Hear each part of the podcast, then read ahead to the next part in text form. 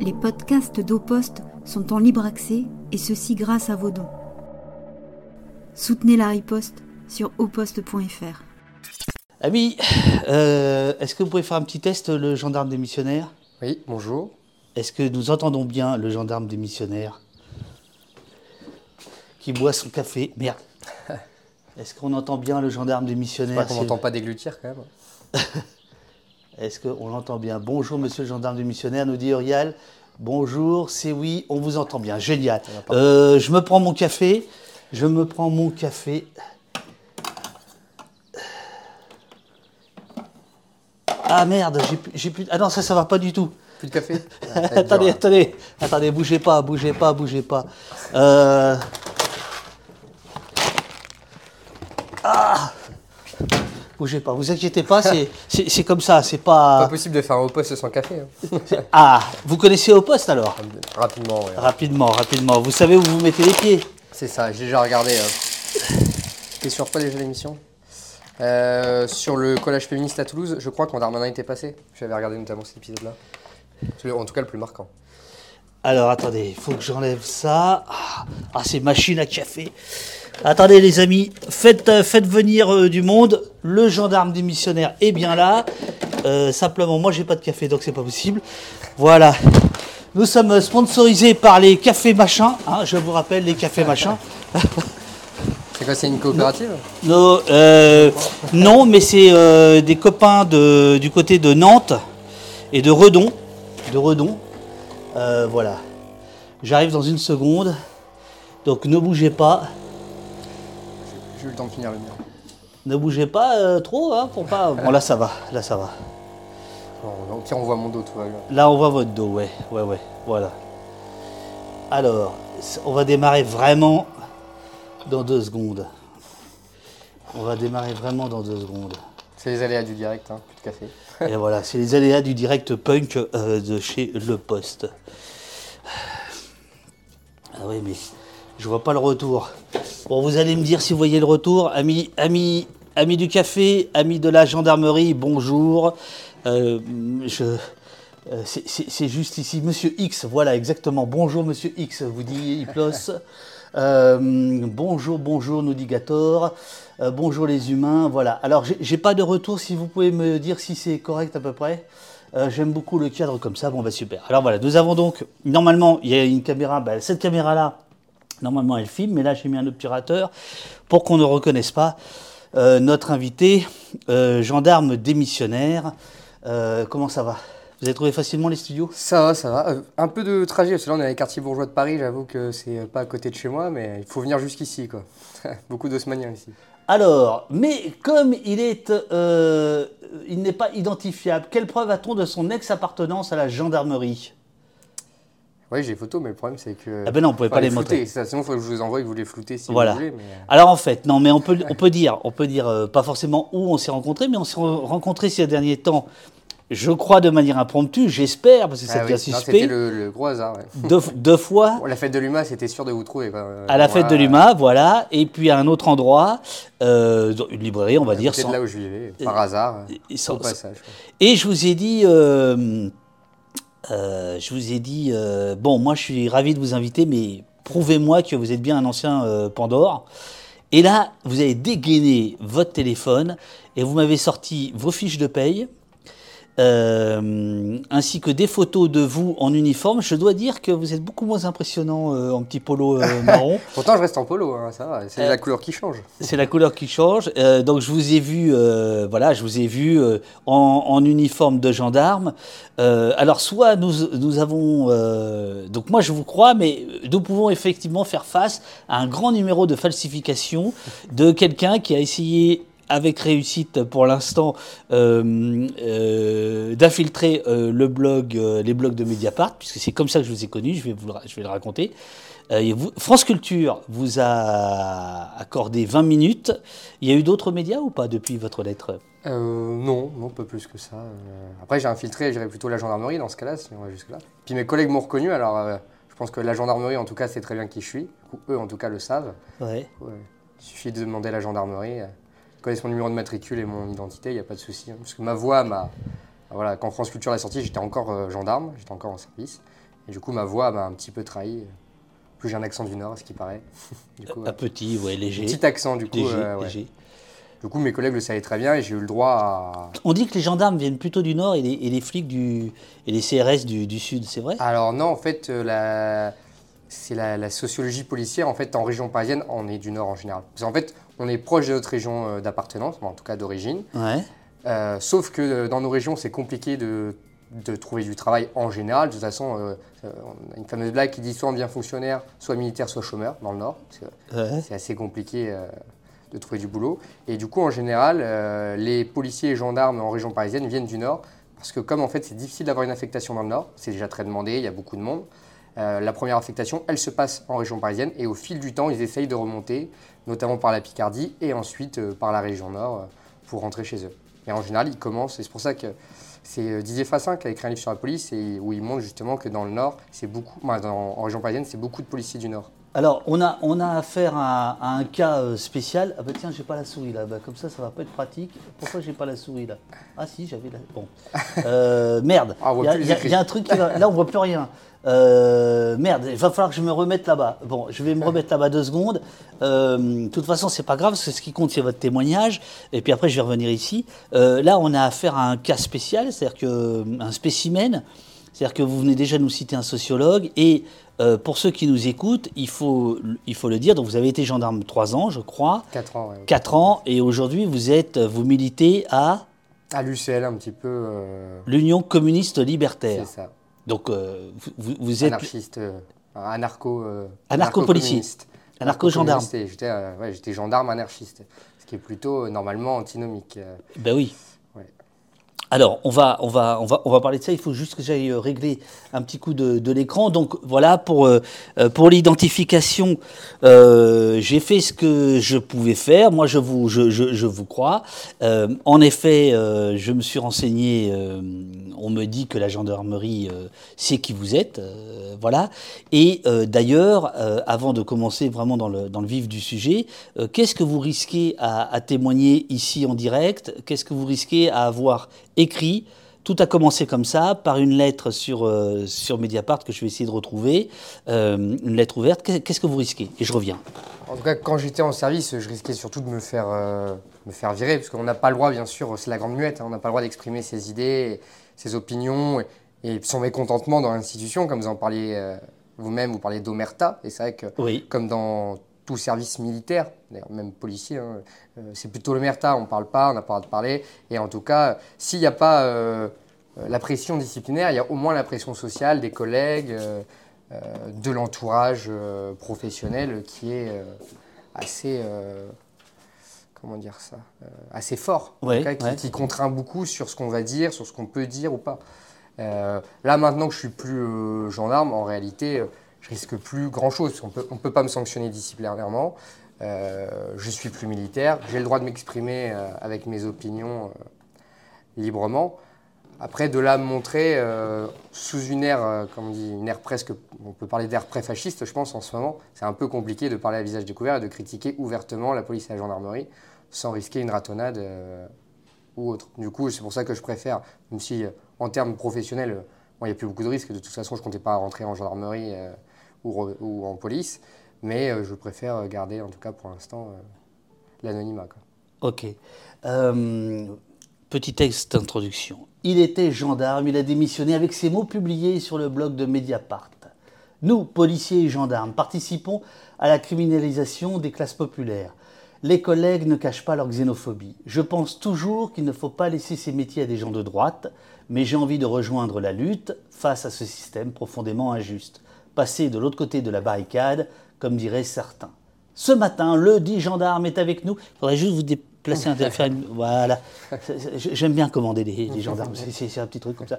Euh, euh, je pense toujours qu'il ne faut. euh, Pour nous parler. Alors, ce matin, le dit gendarme est avec nous pour nous parler de son geste, de son expérience, de ses déconvenus, de sa colère, de l'esprit de caserne qui règne et l'omerta qui plombe. Avant de le convoquer, on lui a demandé de me montrer patte blanche, fiche de paye, photo de lui en uniforme. Il nous a tout montré. Le débat s'annonce passionnant. Euh, pourquoi vous devenez gendarme? On va commencer par ça. Qu'est-ce qui vous amène euh, Vous avez déjà la fibre anarchiste euh, et, ou pas ou... Alors à l'époque, j'étais. j'ai toujours été de gauche hein, quand même, ça, ça va, mais j'étais plutôt communiste, du coup plutôt pro-étatique. ça, colle mieux avec la police. hein, il y avait bien la Stasi, etc. L'URSS avec ses systèmes, de, avec ses systèmes policiers aussi.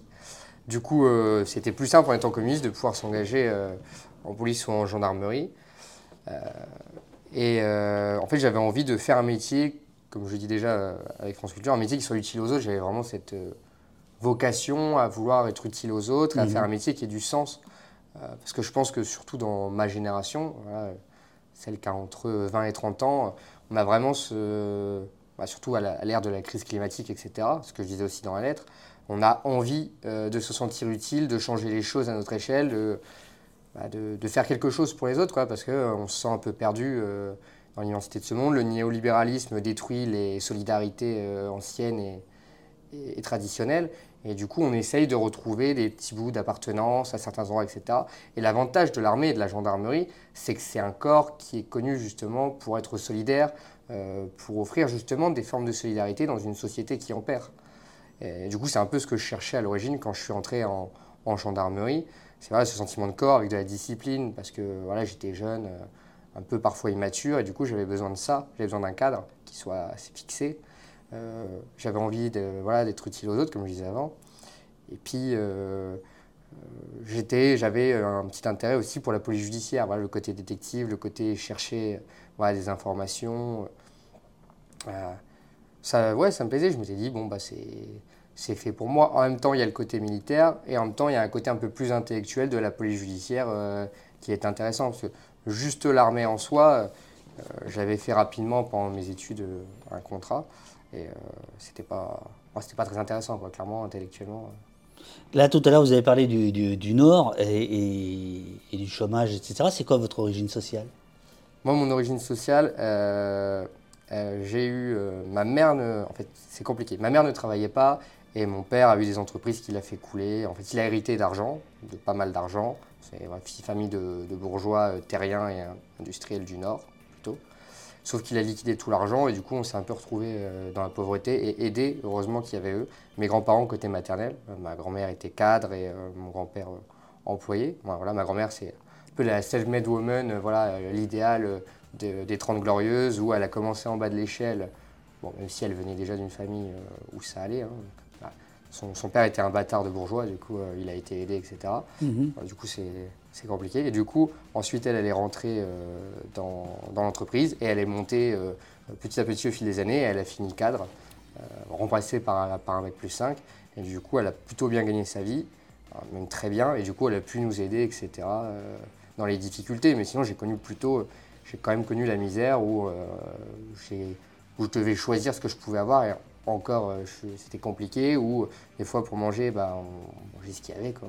Clairement, des pâtes, c'était très bien. hein Mhm. comment ça nourrit. Et euh, voilà, il y a eu des moments plus ou moins difficiles. Après, même si j'ai pas le capital économique, j'ai quand même eu le capital culturel qui m'a été, euh, qui m'a été instillé. Du coup, euh, ça m'a permis de faire des études, etc. Après. Et alors justement, comment, comment votre, par rapport au capital culturel, euh, quand vous choisissez de, faire gendarme, euh, qu'est-ce, qu'on, qu'est-ce que votre famille vous dit, euh, à quoi elle pense, comment elle réagit? Bah, c'était quand même bien vu, surtout du côté de ma mère, parce que déjà, j'avais des grands-oncles qui étaient eux-mêmes gendarmes, après, qui avaient fait les de- les guerres coloniales en plus, super.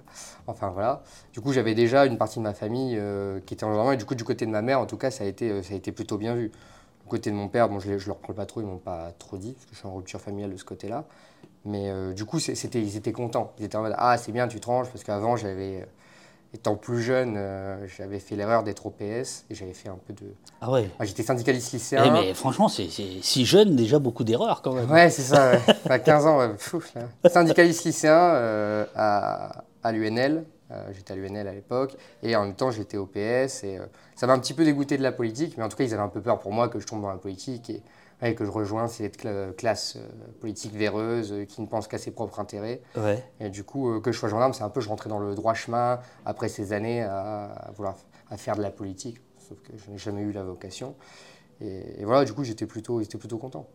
Alors pardonnez-moi, on me signale un petit souci euh, technique, c'est qu'il reste un petit peu de musique de fond, donc je vais, euh, je vais euh, aller la couper. Euh, mais avant de la couper, je, je voudrais euh, lire le chapeau de votre, euh, de votre lettre euh, publiée dans Mediapart. Alors il il en fait, il faut, j'ai complètement oublié de dire un truc, c'est que cette lettre, il se trouve que je- je- j'en ai lu un extrait. Oui, je, je l'ai vu dans C'est dans ce soir, Ah, vous l'avez vu avec Karim Rissouli, très bonne émission. J'ai lu cet extrait sans dire qui euh, signait, et donc euh, euh, l'animateur me demande euh, mais vous, ci- vous, vous, euh, voilà, qui, qui vous citez Et je dis bah, un, un ancien gendarme qui vient de démissionner. Et votre, votre lettre. Et donc ça avait jeté un froid quand même dans le... Parce que là je faisais face à, à une forte réaction euh, d'une journaliste de l'Express, euh, d'un d'un philosophe, euh, enfin, Ouais, ouais. Tavolo, etc. Bref, et là, il y a eu un petit silence de pesant euh, une fois que j'ai terminé cette lecture. La gendarmerie, c'est vous qui écriviez ça. La gendarmerie est un corps militaire où la tradition veut que le collectif dépasse l'individu. On s'engage pour une cause, pour les autres, et pourtant, même ici, l'individualisme est triomphant, l'esprit de corps n'existe plus. C'est chacun ses petites guéguerres, les échos qui se brisent entre eux, mélangés à un racisme latent. Alors en fait, c'est pas ce passage-là que j'avais lu, mais euh, Non, c'était pas ce passage, c'était plus au milieu. euh, non, je crois que c'était le début. Nous, policiers et gendarmes, participons à la criminalisation des classes populaires. Les collègues ne cachent pas leur xénophobie. Je pense toujours qu'il ne faut pas laisser ces métiers à des gens de droite, mais j'ai envie de rejoindre la lutte face à ce système profondément injuste, passer de l'autre côté de la barricade, comme diraient certains. Pourquoi ça avait jeté un froid? Parce que, vous l'avez dit au début, à l'inverse des policiers, de vos anciens collègues des policiers, les gendarmes n'ont pas euh, de représentants syndicaux. Euh, il y a eu, il y a une quinzaine d'années, il y avait les femmes de gendarmes qui parlaient pour les gendarmes. Il y a un peu plus longtemps encore, un gendarme qui avait créé un forum euh, qui a été, euh, j'allais dire, excommunié, euh, enfin, qui a été démissionné. Euh, C'était il y a une, une vingtaine d'années. Il avait travaillé avec euh, euh, un sociologue euh, formidable qui s'appelle Frédéric. Euh, et effectivement, la parole euh, gendarmesque, elle est, elle est pas rare, elle est, elle est interdite en réalité. Qu'est-ce qui vous prend quand vous écrivez cette lettre? Et puis là, je vais couper la musique et après c'est bon. Je reparle tout de suite ou vous voulez attendre Allez-y, non, non, allez-y, allez-y. Euh, pour recontextualiser, c'est vrai que vous avez raison, c'est compliqué. Le seul moment où ça a un petit peu plus, euh, pour utiliser les termes, ou- ouvert sa gueule euh, en gendarmerie, c'est à la fin des années 90, au début des années 2000, où il y a eu un gros mouvement euh, de contestation au sein de la gendarmerie, notamment sur la question des salaires et euh, des logements, où là, ça a fait un petit peu peur euh, au pouvoir et où il y a eu du coup euh, une, une mise en œuvre pour justement améliorer les conditions de la gendarmerie. Ouais. Ça, du coup, on est à la fin des années 90, début 2000, où les gendarmes, là, où, sont descendus dans la rue, n'ont pas hésité à, à, voilà, à se mettre en arrêt maladie, puisqu'on ne peut pas faire grève, mais à se mettre en arrêt maladie euh, massivement euh, pour euh, justement revendiquer des droits. Mais hormis ça, hormis ce mouvement-là, c'est vrai que dans l'histoire de la gendarmerie, déjà c'est récent hein, à l'échelle de la gendarmerie, la gendarmerie c'est quand même euh, 350 ans d'histoire approximativement, un peu plus, puisque euh, ça date euh, de l'Ancien Régime. Euh, et c'est vrai que depuis, comme on est dans un corps militaire, voilà, on l'appelle la Grande Muette. Je rappelle que jusque, euh, jusque jusqu'en 1945, on n'avait même pas le droit de vote euh, en gendarmerie. Et avant, les gendarmes étaient directement issus euh, de l'armée. C'est-à-dire qu'il fallait avoir fait ses classes, avoir été reconnu, et on pouvait passer en gendarmerie où c'était considéré comme un statut un peu plus privilégié, mais on vivait en caserne avec son cheval, etc., sa famille qui vivait vraiment en, On va se clos. Ouais, c'est ça. Dans une, euh, on, on dirait une communauté anarque. quoi, hein. Clairement, les gens vivaient les uns sur les autres. Enfin, euh, enfin voilà. Et euh, du coup, pour en revenir aujourd'hui, euh, si personne ne parle, c'est parce que voilà, il y a, il y a- oui, il y a tout cet esprit-là de, euh, on est des militaires, on n'a pas à s'exprimer sur nos opinions publiques. On peut entre nous, mais on ne doit pas en tout cas le montrer euh, à l'opinion publique, à part à nos amis, etc., ou dans un cadre relativement privé avec des élus qui sont plus ou moins de notre bord. Euh, sinon, on ne peut pas, aider, ce qui fait qu'on est souvent instrumentalisé aussi par les forces politiques. Quand on voit Darmanin ou d'autres politiques, les républicains ou du, centre, ils parlent au nom de la gendarmerie. Ils nous, ils nous volent notre parole parce qu'on n'a pas les moyens, on n'a pas de syndicat, comme, euh, comme vous le rappeliez, on n'a pas alliance. hein, euh, euh, clairement. Et puis je pense que si on avait des syndicats en gendarmerie, ce serait un petit peu inquiétant aussi, parce que ce serait euh, les mêmes échos que, que ceux de la police, avec euh, des relents d'extrême droite et de guerre civile. Euh, et du coup, moi, si j'ai décidé d'ouvrir, euh, de, m'ouvrir, euh, en tout cas de, parler de tout ça, c'est parce que on est, quand j'ai écrit cette lettre, on est en mars 2023 du coup. 2023, oui. Mars 2023, on est en pleine réforme des retraites et en fait ce que je vois à la télé ou quand je lis les médias, ça m'interpelle. la répression des manifestations, le... On, va, on va venir évidemment à ça. Tout ça, moi, voilà, je, je, me suis dit, il fallait que il fallait que je parle parce que moi j'en avais marre en fait. J'avais envie de démissionner, je voulais plus être gendarme, mais je, je voulais plus euh, cautionner en fait ce système-là que, que, je rejette, en plus en étant anarchiste.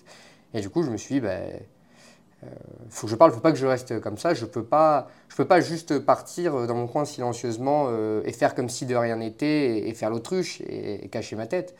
Euh, je me suis dit, il faut que j'en parle, il faut que, bah, il faut le faire savoir parce que c'est un message qui sortira pas de l'institution. Je touche un profil qu'on peut dire clairement atypique à la gendarmerie. Et euh, du coup, des, profils divergents comme ça, surtout en gendarmerie, ça, n'existe pas. Et je pense que c'était important de, relâcher cette parole et de montrer la réalité, parce qu'en général, la population a quand même une euh, meilleure opinion de ce qu'est la gendarmerie par rapport à, la police. Et effectivement, c'est quand même mieux, hein, c'est un peu plus professionnel sur certains points, etc. Mais il ne faut pas oublier que c'est aussi une force raciste et, et, malheureusement fasciste sur certains points. Et c'est important de le rappeler et de le dire parce que euh, j'ai l'impression que les gens ils cautionnent un petit peu. Non, c'est la gendarmerie donc tout va bien. Et non, c'est pas parce que c'est la gendarmerie que tout va bien. Il y a des gros problèmes aussi. Euh, et, il faut en parler parce que par exemple, même les études sociologiques, ils sont sur la police, mais il y en a très peu sur la gendarmerie parce que c'est en vase clos, c'est très fermé. Euh, et du coup, je pense que c'est ah, important de, parler de ce Pourtant, les, les, les, chercheurs, les sociologues disent assez souvent euh, que le, le, monde gendarmesque euh, fait plus d'introspection euh, que le monde policier. Il y, a, il, y a, il, y a, il y a, des cellules de réflexion à la gendarmerie, il y, a des, il y a des débats, il y a des colloques, là où en police, il n'y a rien du tout. Après, des débats entre officiers pour savoir qui se les tire le plus, je ne suis pas sûr que ce soit toujours très intéressant. En tout cas, moi, quand je voyais en gendarmerie, effectivement, il y a ce qu'on appelle la concertation, c'est-à-dire c'est une instance qui vise à créer de la communication justement entre les subalternes et entre les, les officiers supérieurs et la DGGN, la Direction Générale de la Gendarmerie Nationale. le problème, c'est qu'on est dans un corps militaire. Il fait ça, il ne faut pas l'oublier. Du coup, quand eux, ils décident quelque chose, c'est ferme ta gueule et tu appliques ça reste comme ça. On reste dans une communication gendarmerie, même si ça s'est un peu ouvert. Il faut savoir que ça doit dater des années 2000, je crois à peu près, la concertation. Euh, c'est beau, c'est esthétique. Euh, ça a l'illusion de donner un peu de démocratie et un peu de débat au sein de la gendarmerie. en réalité, ça sert à rien. Quand les gendarmes là, se sont posés des questions, se sont plaints sur leur retraite ou sur les JO 2024, qu'est-ce qu'a dit la DGGN Elle leur a dit donc DGGN, c'est Direction Générale de la Gendarmerie Nationale. La DGGN a dit vous allez le faire et vous allez et vous fermez votre gueule. Christian Rodriguez, qui est du coup le, le, grand le général, le grand patron de la Gendarmerie Nationale, euh, du coup qu'on appelle aussi le DGGN, le directeur général de la Gendarmerie Nationale, il a dit c'est comme ça et c'est pas autrement. Et en général, c'est comme ça que ça marche. On vous donne un ordre, si vous n'êtes pas content, vous êtes obligé de le faire. Alors, le chat euh, comprend pas. Hein. Euh, Jeanne de Brigue vous demande est-ce que vous avez voulu faire de l'entrisme et changer les choses de l'intérieur? Est-ce que vous seriez une taupe? Vous demande Sorcière 62, repris par la Béline. Euh, voilà. Et merci, Apolline, de remonter les questions un petit peu plus. Faire de l'entrisme, non. Euh, au, départ, vous y allez sincèrement, vous n'y allez pas. Ouais, au début, euh, j'y vais sincèrement, donc je vais pas en mode taupe, je je vais pas pour infiltrer la gendarmerie, j'y vais parce que euh, bah, j'espère changer les choses internes. En tout cas, j'espère diffuser un message qui n'est pas fasciste au sein de la gendarmerie, mieux accueillir les personnes, notamment sur tout ce qui est transidentité, parce qu'en général, ça c'est encore un sujet qui est très compliqué au sein de la police et de la gendarmerie. essayer de pas mégenrer les gens. Euh, voilà, sur les questions de racisme, etc., c'était aussi, voilà, comme j'en parle euh, dans euh, ma lettre, je pense pas, et ça je pense toujours, même si moi je peux en tout cas pas le faire, je pense pas qu'ils fassent laisser ces métiers-là à des gens de droite, et parce que c'est vraiment inquiétant. Que la police et la gendarmerie soient massivement d'extrême droite, parce qu'il ne faut pas l'oublier que c'est malheureusement un fait, bah, c'est très inquiétant. C'est-à-dire qu'on a quand même une police qui est, qui est fasciste. Et il y en a certains, euh, quand on entend un discours, ouais, qui, s'ils pouvaient prendre le pouvoir euh, par la force, le feraient. Et ça, c'est très inquiétant. C'est à nous, de gauche, d'être, d'être vigilants. Et du coup, euh, faire de l'entrisme, en tout cas, il faut en tout cas, il faut trouver un moyen, j'ai peut-être pas forcément la solution, mais il faut trouver un moyen de lutter contre ça, des contre-pouvoirs, des, des garde-fous, parce que c'est très dangereux. c'est quand même des gens qui sont armés et qui tiennent des discours, des discours fascistes. Et ça, ça, on peut pas le laisser faire. Vous, vous démarrez où? Ça se passe où l'école de gendarmerie? Euh, qu'est- Qu'est-ce qu'on vous apprend? Euh, On vous donne tout de suite un galon, un, euh, des, un galons, un uniforme, euh, un vague survêt. Qu'est-ce qu'on vous file? Et c'est où? Moi, c'était en Bretagne. Perdu en Bretagne, de toute façon. Évidemment, il n'y a qu'une école, hein, gendarmerie en Bretagne. Vraiment paumé, hein, c'est est où? 5 heures de Paris, c'est à Châteaulin, dans le Finistère. Vraiment paumé. Est-ce que vous euh, pouvez vérifier si Châteaulin dans le Finistère, il y a bien une école de gendarmerie Si le chat dit il n'y en a pas, on arrête tout de suite l'entretien. Ah non, mais. Vous pouvez vérifier, il n'y a pas de souci. Il y a bien une école à Châtelain, je me souviens. C'est un portail, un grand portail blanc, si vous voulez savoir à l'entrée. Après, il y a une grande côte, on monte. Euh, en haut, c'est le bâtiment, le premier bâtiment, ça doit être l'U7, je crois. C'est ça, l'unité 7, si j'ai bonne mémoire. Il y a la cantine de l'autre côté, il y a une grande place. Vous pouvez vérifier. Euh, voilà. Je ne vous donnerai pas ma compagnie parce que ça serait euh, Ça encore plus m'identifier, mais euh, Si c'est bon, nous dit euh, Bestel. Bon, très bien. Ok, on va rester. Mais Ouais, je suis toujours pas. sur mes gardes. Attention. C'était horrible, Châteaulin. Alors, euh, fou, là, c'est pénible. Après, moi, j'étais une promo Covid, ça va, ça a duré un petit peu moins longtemps. Je me suis fait Covider, comme on dit. Mais non, j'étais en école à Châteaulin. Premier jour, on arrive, bah, on prend le grand portail blanc, on arrive en civil, on a été convoqué. Euh, on a passé le concours déjà un an avant. Ouais. Euh, J'ai passé le concours en octobre 2018, je suis arrivé en école. Il est dur le, concours?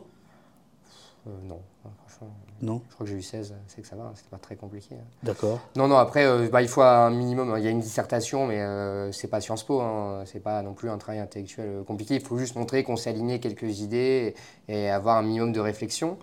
Euh, ensuite. Il y a de la euh, culture générale, par exemple c'est ça, c'est un culture. Moi, comme question, j'avais eu, c'était sur euh, la place, j'avais pris le sujet, la place du vélo en ville. Voilà, justement, sur la réflexion sur la place du vélo en ville. Et voilà, il fallait disserter sur, euh, sur ça. Comme d'hab, j'ai fait 8 pages. hein. Je pense que le correcteur, il m'a juste mis la note, il n'a pas dû tout lire parce que c'était trop long. Après, il y avait un- avant, il y avait les tests d'anglais, ils l'ont enlevé. Il y avait quoi Un test psychomoteur où c'est des maths, des conneries de, de logique à, à faire. Et il y avait quoi d'autre? Après, il y, a, il y a un entretien oral. Du coup, euh, on est vu par un officier et euh, du coup, il y avait un officier, un sous- un sous-officier euh, qui parle avec nous, qui voit notre motivation. On a aussi un petit sujet de questions. Moi, j'étais passé sur la loi d'Evian, du coup, celle qui limite la consommation d'alcool. Voilà, mais questions comme ça, hein, c'est juste, Mhm. c'est juste à montrer qu'on sait aligner quelques idées, qu'on a un peu de culture générale et, et voilà, il n'y a pas besoin de très bien connaître le sujet. Et ensuite, il y a du sport. Et ma pire note, c'était le sport. Alors que je suis normalement plutôt sportif, mais je m'étais totalement foiré. Je m'étais cassé la gueule en plein milieu du truc. Un peu l'air con. Mais je vois, il y, en a un qui m'avait regardé, il m'a dit Putain, lui, il va pas être gendarme. Lui, et franchement, il est nul. J'ai vu le- le- la tête du recruteur, il était Non, mais qu'est-ce qu'il fait là, celui-là? Mais euh, bah, je suis quand même entré en gendarmerie. hein. Euh, Ils auraient mieux fait de ne pas vous prendre, vu, Ouais, ce, vu ce que je vous qu'ils nous regrettent raconter. Maintenant, je pense qu'ils regrettent maintenant, mais, euh, mais voilà, bah, ils auraient dû s'en douter, hein, parce que euh, quand je suis entré en école, justement, ils ont vu que j'avais été, j'avais été syndiqué, notamment syndicat étudiant, euh, l'UNEF, si ça existe encore, hein, pour ce que c'est. Et, euh, et du coup, je m'étais déjà pris, euh, comme j'en parlais aussi dans France Culture, je m'étais déjà pris déjà pas mal de remarques parce que justement, j'étais vu déjà comme le gauchiste, ah, le, mec voilà, avec son accent du Nord, qui a fait les études, etc. J'étais un peu regardé bizarrement, quoi. J'étais un peu stressé. Ça a été très long l'école. hein. Je me suis vraiment fait chier. Et c'est là au moment où j'ai quand même eu, j'ai pas quitté, mais j'ai quand même eu des moments de réflexion. Je me suis dit, les gens. Euh, bah, déjà, je me suis dit, le niveau intellectuel n'est pas très très haut. Je me suis, je me suis dit, c'est- compliqué. Puis je me suis dit, les gens, ils sont pas intéressants. C'est vraiment. euh, pas de discussion. euh, voilà, c'est très normie, quoi. C'est, c'est- bah, après, c'est c'est la classe moyenne, C'est la classe moyenne. Mais est-ce qu'ils viennent par, euh, par vocation, par exemple? Est-ce que, est-ce que certains viennent en disant euh, je vais défendre la veuve et l'orphelin pour euh, les plus, euh, on va dire les plus, Classique, chevaleresque. plus chevaleresques Je vais défendre euh, la nation pour les plus nationalistes. euh, je vais défendre l'ordre. Je vais. euh, où est-ce que c'est? Bah, euh, faute de mieux à, à ce stade-là, hein, je, je veux dire à l'école. Mm. Euh, ouais, bah en fait le premier jour, je me souviens, du coup, euh, on arrive euh, début de soirée, je crois. Du coup, pour l'instant, on est encore en civil, on n'a pas d'uniforme. On nous fait venir dans une pièce avec euh, du coup les, euh, les instructeurs, voilà. Euh, moi, c'était une adjudante, euh, très sympathique d'ailleurs au demeurant.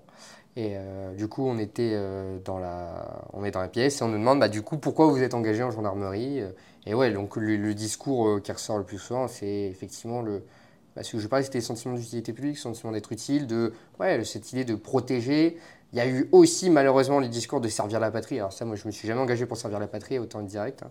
Mais voilà, oui, ces discours-là, mais c'est des discours classiques et euh, voilà, il y, y en a peu euh, qui viennent. De toute façon, c'est dit directement euh, par les instructeurs. hein. Si vous êtes venu juste pour la lumière, vous pouvez ressortir direct. hein, Ici, surtout le métier de gendarme, c'est quand même un métier qui Ça veut dire quoi ça? Si vous êtes venu juste pour la lumière, c'est-à-dire que si vous êtes venu là par curiosité, si Ah, vous n'avez pas le, Mm. vraiment le sentiment de servir, etc., c'est juste je suis venu parce que vous étiez paumé, ça sert à rien de venir, vous pouvez, vous pouvez déjà retourner chez vous.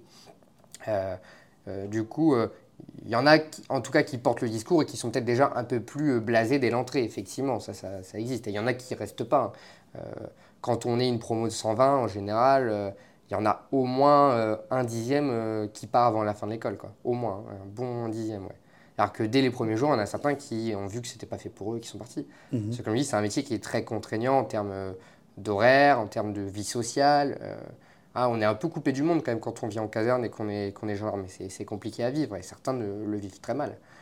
Euh, et du coup, euh, euh, globalement, il y a ça. Il y en a très peu qui vont dire voilà, c'est c'est pour l'argent. Ou... De Mhm. toute façon, même si je trouve que c'est bien payé hein, pour des gens qui, euh, dont on demande juste un bac en entrée, même si beaucoup, C'est quoi le, le- plus qu'un bac. hein, c'est mais- quoi la solde de, de base? En école, on était à 1005, ce qui n'est pas énorme, hein, mais euh, en tout cas, c'est raisonnable. On était à 1005 net en école. Et moi, là, à la fin, là, au bout de mes 4 ans, j'étais à, j'étais à 2002-2003. Ce qui est pas mal. hein. C'est euh, Mm, pour mm. euh, un niveau bac, 4 ans d'ancienneté, etc. En plus, là, j'étais sur l'OPJ avec une prime OPJ, etc. on peut, et le grade de chef, je pense qu'on peut vite monter à 2004, euh, presque 2005, Mhm. en ayant du coup au total peut-être 6 ans de gendarmerie. Ce qui est pas, c'est pas, c'est pas énorme. hein. Quand on sait que le salaire euh, médian c'est 1008, euh, bah, clairement la gendarmerie, oui, c'est sûr que pour un niveau bac, surtout quand je vois même, euh, même mes amis qui ont fait des bacs plus 5, etc., qui parfois galèrent à se trouver du travail, bah, effectivement, oui, la gendarmerie, euh, économiquement, euh, c'est plus que viable et c'est un certain confort. En plus, on a le, le logement qui est payé. Du coup, c'est-à-dire qu'on n'a pas à payer de, de, on n'a pas à payer de logement. Quoi. Si on veut, on peut même, certains font des investissements locatifs du coup quand ils sont gendarmes, parce qu'ils peuvent se permettre de dégager cet argent-là euh, euh, tous les mois. Et du coup, non, c'est très très confort, je trouve, euh, euh, d'être gendarme actuellement en termes de salaire, surtout dans, dans notre société. Quoi. On parle de 12 mois, 13 mois? En école? Euh, Non, en école, du coup, moi j'ai fait promo Covid, du coup j'ai fait 5 mois, un peu plus de 5 mois. Et après, je suis. Non, pardon, je voulais, parler du salaire. Mais, ah, du salaire. Euh, C'est-à-dire?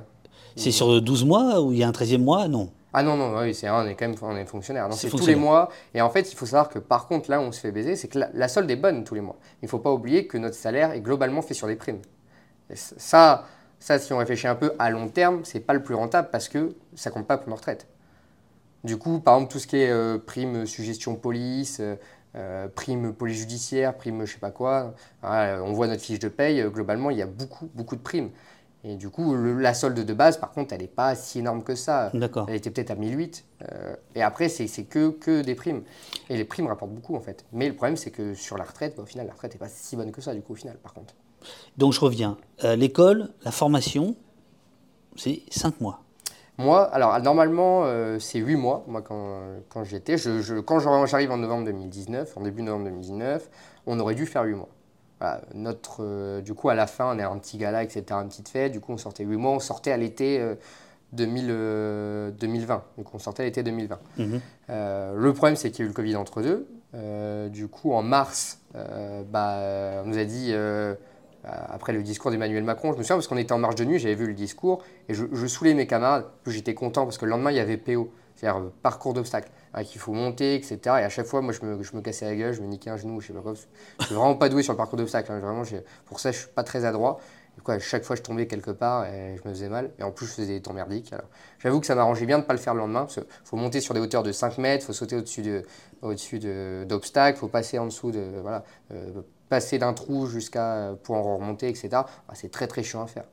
C'est marrant à faire une fois euh, quand, on doit, euh, quand on doit être noté, on doit faire, un- on doit faire deux minutes et des brouettes, euh, c'est un petit peu chiant. Quoi. Mhm.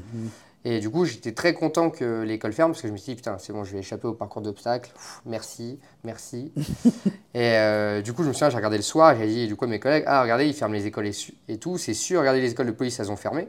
Du coup, c'est sûr que nous aussi, on va fermer, logiquement. Et tous mes collègues étaient dans non, mais ta gueule, on va faire le PO demain, arrête de nous saouler avec tes conneries. Le lendemain, on était devant le parcours d'obstacles, les gens s'échauffaient, pas moi, parce que moi j'ai dit de toute façon ça va fermer, j'ai- pas envie de le faire. J'étais vraiment en mode euh, c'est mort, je le fais pas. Et du coup, les instructeurs sont arrivés, ils nous ont dit euh, effectivement, l'école ferme, Euh, on ne sait pas où vous allez, on ne sait pas ce qui va se passer, mais en tout cas, pour l'instant, il n'y a plus de cours et euh, la formation est terminée. Voilà, on ne sait pas si vous allez directement sur le terrain bosser. C'est mon téléphone. Votre téléphone n'arrête pas de sonner. Ouais. Vous, Allez-y, regardez. Je pense que c'est parce que mes potes regardent, hein, c'est ça? Et vous disent Ah de- merde. Oui, c'est parce qu'ils disent ah oui, euh, oui, Ah, oui, j'ai dit mon prénom. Vous venez de dire votre prénom, en effet. C'est pas grave. Voilà, Voilà. ils savent qui je suis. hein. Mais bon. Vous avez Voilà. mon prénom si vous le souhaitez, si vous avez bien écouté. C'est pour ça que je vous ai pas repris, mais je me suis dit, ah, il a dit son prénom. Non. Et donc là, vos copains qui sont vigilants, Ouais, prenez le temps de, de, de répondre, euh, parce que là, je vous vois, euh, c'est absolument passionnant, mais Merci Francis en tout cas. Euh, ah, maintenant, il y a des autres codes. bon, très bien. euh, non, qu'est-ce que je disais du coup? Oui, oui, oui. Bon, c'est pas grave. Euh, Le, pa- le, ouais, le, le parcours d'obstacles dont vous avez eu 5 mois. 5 mois, euh, admettons même si vous aviez eu 8 mois. Je veux dire, c'est pas le parcours d'obstacles qui euh, peut rassurer le citoyen. Je veux dire que par là que vous pensez vraiment. Enfin, est-ce qu'on peut imaginer qu'en 8 mois, quelqu'un qui va être armé, qui va se retrouver sur la voie publique, euh, est suffisamment formé, par exemple? Cinq mois. Bah, Du coup, pour euh, juste finir, nous, euh, on nous a envoyés sur le terrain. Moi, je suis parti en. Ouais, J'étais en peloton de quoi, sécurité et d'intervention, ça doit être ça, sécurité. Euh, non, surveillance, peloton de surveillance et d'intervention de la gendarmerie. Voilà, c'est le côté intervention de, PSIG. de la gendarmerie. En psy. J'étais en euh, en Picardie, d'où je suis originaire. Euh, et euh, je suis du nord, mais du, du nord euh, pas trop, quoi, entre les deux, entre la région parisienne et le nord. On va pas, on va pas créer de, de, de, de- guerre départementale. S'il vous plaît, s'il vous plaît. En général, les gens du Nord disent qu'on n'est pas trop du Nord, hein, du Nord de la région parisienne en tout cas. Euh, et du coup, j'étais en psy, et ouais, on, je suis envoyé sur le terrain au bout de cinq mois. Ma formation, la formation en bleu, c'est-à-dire la formation euh, gendarmerie réellement, parce qu'on a trois mois au début, c'est période militaire, on est en vert, on joue dans la gadoue, on fait la guéguerre, Euh, classique formation militaire. Euh, du coup, là, on est j'étais à, peu près un peu moins de cinq mois même. Du coup, c'est-à-dire que la période bleue, la période vraiment où on apprend le métier de gendarme, j'ai un mois et demi à peu près. Autant dire que c'est court, un mois et demi de vraiment formation gendarmerie pour arriver sur le terrain. Euh, L'uniforme gendarmerie, euh, bah, j'ai dû le mettre euh, peut-être 5-6 fois avant d'arriver sur le terrain, ce qui n'est pas énorme. hein, la tenue bleue, je ne l'ai pas mis beaucoup. hein. Et du coup, on arrive sur le terrain euh, en plein Covid, on se présente aux unités et eux ne savent pas trop quoi faire de nous. Parce qu'en plus, des jeunes gendarmes en psy, normalement, ça n'arrive pas. Normalement, c'est les gens qui sont déjà formés, qui ont un peu fait de brigade, etc. Ou euh, parfois euh, la mobile avant. Et du coup, qui ont déjà de la bouteille. Là, nous, on arrive, on n'y connaît rien. euh, euh, on a effectivement une arme, parce qu'en sortant d'école, on nous a donné notre arme. Euh, rapidement, on l'a mis dans la voiture et puis on est allé euh, directement à notre unité d'affectation. Et euh, Et par exemple, euh, euh, je, je vous propose ici de vous décaler sur votre droite sans, sans, sans- non, sans tourner la tête pour avoir plus la caméra dans votre nuque. Comme ça, Comme on- ça voilà, c'est bien. Moi, on ne voit plus, mais on, rassure, on assure, voilà, pour pas qu'il y ait de soucis de profil ou de choses comme ça. Donc, ouais, donc on arrive sur le terrain et on. mais là, par exemple, rien. le flingue là Ouais. qu'on vous a filé, vous avez fait combien d'heures d'entraînement? Avec. On a tiré quand même, là on en a quand même un peu tiré, parce que dans la période verte aussi on tire, hein, mais euh, je ne saurais pas vous dire combien d'heures, mais euh, je dirais peut-être en moyenne, euh, peut-être une fois par semaine en moyenne, quoi, Mhm. sur, les, sur les derniers mois. En école on tire beaucoup, hein, c'est sur le terrain qu'on tire pas beaucoup, hein. et encore. Après, est-ce qu'on s'est bien tiré Je sais pas, mais en tout cas on s'est tiré. euh, voilà, on nous a donné notre arme. On a fait un peu de, de MSA, c'est c'est quoi déjà? Maîtrise sans arme de l'adversaire. C'est ce qu'on appelle, c'est ce qu'on appelait à l'armée le TIOR, technique d'intervention opérationnelle rapprochée. Mhm. C'est du coup toutes euh, les opérations pour interpeller un individu, euh, véhicule ou en dehors. Euh, on s'est un petit peu entraîné aux progressions, bon, même si c'était encore un peu balbutiant. Les progressions, c'est quand on est avec notre arme et par exemple qu'on arrive sur un lieu où il y aurait un cambriolage en cours ou voilà, où il y a un sentiment un peu de danger en cours. Mhm. Ça peut être rapidement, selon les individus, ça peut être rapidement euh, perçu comme du danger, même si ça ne l'est pas réellement. Et voilà, du coup, on a appris euh, les sorties d'armes, etc. euh, un peu les méthodes d'interpellation. En tout cas, on a quand même les bases. et euh, un minimum de cadre légal, même si euh, c'est pas encore complet, mais en tout cas sur l'usage des armes, on a été. euh, normalement, on connaît bien le cadre légal en sortant d'école. quoi. Mhm, mhm. Et euh, après, de toute façon, quand on arrive sur le terrain, on n'est on n'est jamais seul. C'est-à-dire que en tant que sous-officier, normalement, on peut directement euh, commander une patrouille et partir euh, en autonomie. Là, non, par contre, euh, on est dans un statut qu'on pourrait dire un peu bâtard, entre sous-officiers ou entre gendarmes adjoints. Les gendarmes adjoints, c'est vraiment les subalternes subalternes, ce qu'on appelle les hommes du rang dans l'armée, qui eux, du coup, sont toujours suivis par un sous-officier, qui doit toujours contrôler ce qu'ils font, etc. Et qui, normalement, normalement, parce que ce n'est pas toujours le cas, ne sont jamais en autonomie. Et du coup, on arrive comme ça. Bah déjà, le psy, euh, moi, c'était compliqué parce que c'est pas du tout ce que je voulais. hein. Comme je voulais faire du judiciaire, euh, j'arrive en unité d'intervention, je me dis, putain, qu'est-ce que je fous là? Euh, Je vois les gens, bah, ils adorent faire du sport, mais à part ça, je pense qu'en termes de conversation, c'est pas trop ça. J'ai eu de la chance parce que je suis tombé sur un, bon, c'est pas parfait, mais un adjudant-chef. Du coup, le commandant d'unité était un peu. il avait un peu un discours de gauche sur certaines choses. Il était en même temps conspirationniste, anti-vax, etc. Du coup, ça, c'était un petit peu le problème. hein. Hein, euh, David, si tu nous écoutes, hein, je suis pas sûr, mais. Euh, puis il s'appelait David aussi en plus. Euh, et du coup, là, il avait du coup un, un, peu conspirationniste qui n'était pas très intéressant, ça c'était compliqué, mais il avait quand même un discours de gauche sur les classes populaires, etc. Et du coup, on pouvait discuter. Et il avait un aspect sur l'actualité qui était intéressant, et du coup, il était quand même, il était quand même assez de gauche. Quoi. Du coup, en général, il me mettait en patrouille avec lui, puis on discutait, euh, voilà, euh, politique, de sujets généraux. Mhm. Et du coup, c'était quand même euh, intéressant, mais globalement, ouais, ça volait, euh, ça volait pas trop. En tout cas, les subalternes le détestaient et ça avait, et il y avait des grosses tensions avec lui dans son unité justement, parce que il avait un discours qui n'était pas le discours de la gendarmerie. Il avait plutôt un discours qui allait justement de front contre contre l'État et contre sa politique, notamment néolibérale. Quoi. Il avait une autre vision de la société et du coup, c'était très très mal perçu. euh, Ça, c'est. euh, lui, lui, il est parti euh, de toute façon quelques mois après la retraite. hein. euh, donc, sans citer où, là, pour le coup, euh, ça, c'est votre première affectation, c'est ça? C'est ma, ouais, c'est la- l'affectation, je dirais, de, de Covid. C'est parce que c'est pas ma vraie affectation, c'est une affectation Covid.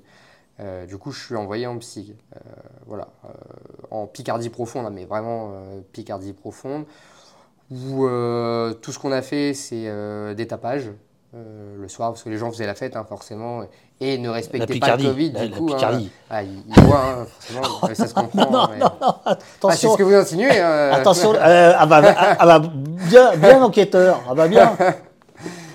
Non, non, et du coup, euh, à part des tapages et après.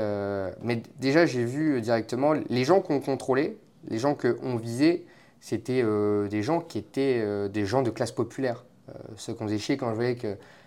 voilà, le- puis, ils connaissaient les gens. Euh, par exemple, il y avait une petite cité là où on était, c'est une petite cité de campagne. hein. Et voilà, on passait dedans, on allait dans les caves et on vérifiait s'il n'y a pas du stup. En pleine campagne, il y a un peu de stup, mais c'est pas non plus. Et eux, ils étaient vraiment dans un mode. euh, un peu, un peu guerrier de ouais, on va aller lutter contre la drogue. Alors, il y a tout un, tout un système, alors qu'il n'y a pas de grand trafic, hein, euh, il n'y a pas de. Moi, voilà, on n'est pas au Colombie, tout va bien. le mec, il deal devant le lycée euh, 5 grammes. Enfin, c'est- pas bien, mais euh, ça sert à rien de sortir les méthodes musclées où les mecs, ils ont euh, des grands coquets, euh, limite, ils mettent la cagoule. Pff, les gars, arrêtez, quoi. Et quand je vois qui on contrôle et comment des fois ils parlent, c'est-à-dire que bah, selon la classe sociale des gens, et là je le ressens très bien dès, dès ce moment-là, ils parlent pas du tout pareil aux gens. C'est-à-dire qu'un mec Ouais. est perçu comme classe populaire, comme bah, le mec qui avec son- un bas militaire, sa 8-6 à la main, dans l'histoire vraie, hein, et son chien, voilà, comme on parle, communément un punk à chien, ou en gendarmerie ils appellent ça des pulapistes, des PLP hein, plus communément. Des quoi? Puce. pulapistes, des PLP, voilà, c'est comme ça qu'ils appellent ça. PLP. En, en gendarmerie, c'est le, le petit mémo technique. Ok. Et du coup, bah, il- bah, littéralement, ils parlent comme des chiens. C'est-à-dire qu'il il y, y a un mépris de classe quoi, qui se crée directement. C'est, euh, t'es pas un citoyen comme les autres. T'es, t'es un marginal et du coup, on va te traiter et on va encore plus te marginaliser. Et ça, et puis avec un discours qui est très condescendant, en mode euh, ah, euh, bah, tu veux pas, arrêter- eh, tu veux pas arrêter de boire et le Covid, tu fais attention, nan, nan. et tout ce, ce paternalisme un peu, un Mhm. peu bourgeois. Euh, et ça, ça je l'ai vécu très bien. Et alors que par exemple, si c'était quelqu'un qui était plutôt propre sur lui, ah, monsieur tout le monde, bah déjà, euh, ils étaient beaucoup plus. euh, beaucoup plus sympathiques dans la façon de parler, mais ils étaient beaucoup plus aptes aussi à laisser passer, à dire bon bah c'est pas grave, faites attention à vous, euh, la prochaine fois remplissez le papier comme quoi vous avez bien senti, et puis euh, voilà, on n'en parle pas. Et du coup c'est marrant cette perception euh, sociale. En même temps, les classes populaires vont être beaucoup plus criminalisées en fait, et par la justice. Mais, et, et ça, d'après vous, est-ce que c'est dû à aux origines sociales des gendarmes, vous avez dit plutôt classe moyenne, hein, c'est ça ce que vous avez dit, euh, ou c'est dû à une forme d'endoctrinement, euh, à des ordres, à, euh, à une ambiance? Ah, non, je pense que c'est un schéma euh, sociétal global. C'est-à-dire que c'est pas, il faut pas oublier, parce que quand on dit que la police est raciste, etc., et c'est vrai, et plus que la société en soi, mais il faut pas oublier que la police est un produit de sa propre société. Et du coup, c'est notre société qui fait en partie que la police est comme ça, et ça, il faut pas l'oublier. Alors que c'est un discours ambiant qu'on entend à longueur de journée dans les médias, notamment euh, des médias qui sont globalement dirigés quand même par l'extrême droite. Et du coup, c'est un discours ambiant qui s'est créé, c'est effectivement, euh, voilà, ces classes populaires-là, ces gens qui ne sont pas comme nous, pas comme en tout cas la représentation qu'on a de ce que doit être une personne, de ce que doit être bah, la, classe, euh, la classe moyenne, en tout cas les, bons citoyens, euh, et ben du coup on doit d'autant plus leur montrer qu'ils ne sont pas les bons citoyens pour essayer de les remettre dans le droit chemin. Du coup, euh, on peut les traiter comme s'ils n'étaient pas notre, nos égaux en fait. Et, mais ça, je pense, c'est pas la, police en soi, c'est la police reproduit en fait un schéma qui est, qui est dans toute notre société.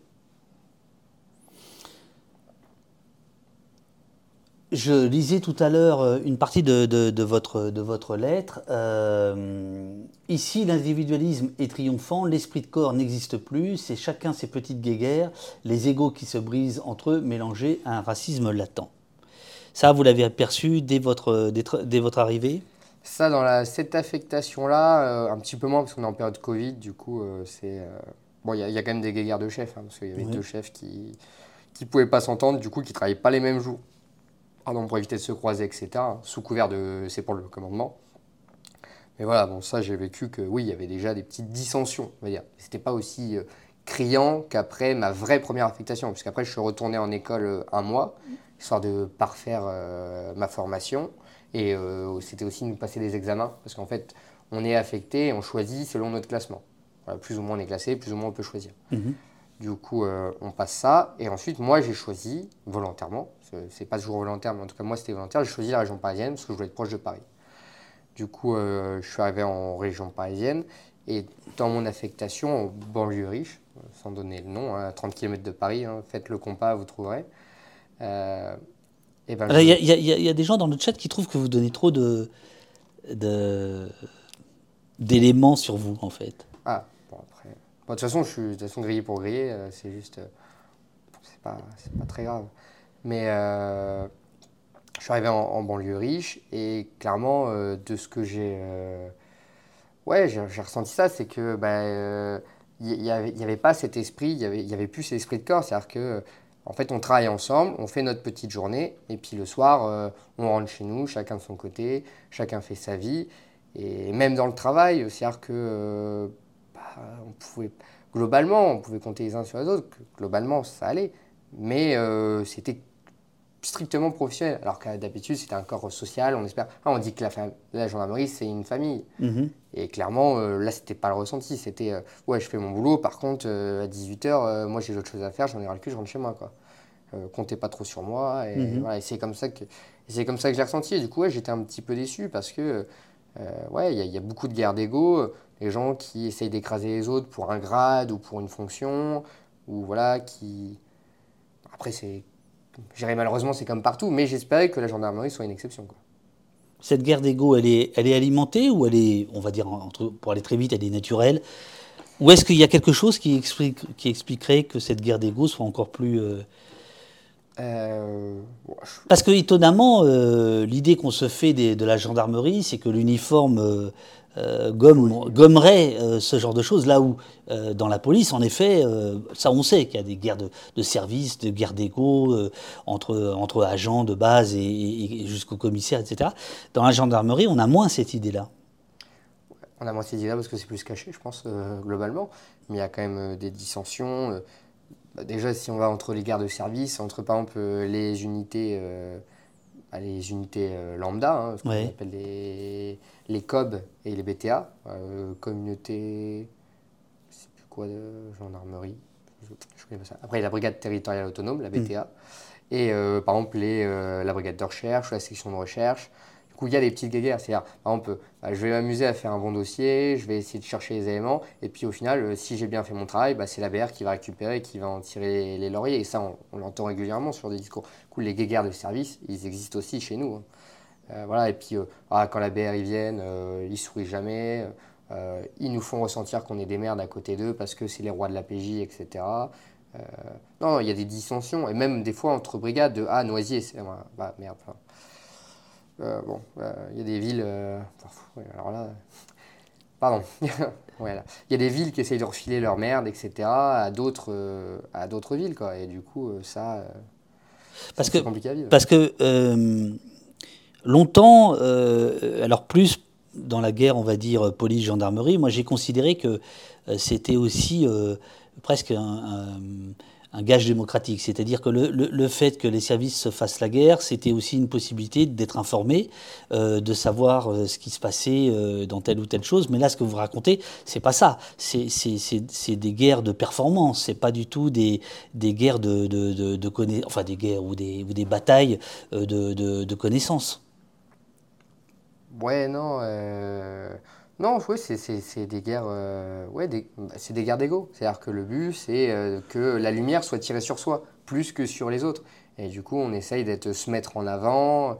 euh, Et, c'est ça qui est compliqué. Et après, le problème, c'est pareil chez nos officiers. Par exemple, un, un commandant, celui qui va diriger du coup une compagnie, il va essayer de faire des politiques au sein de sa compagnie qui vont plus ou moins tirer la lumière sur lui pour justement espérer avoir du grade, monter, etc. Mhm. Euh, et du coup, des politiques, des fois, qui ne sont pas en accord avec. euh, on a eu de la chance. hein.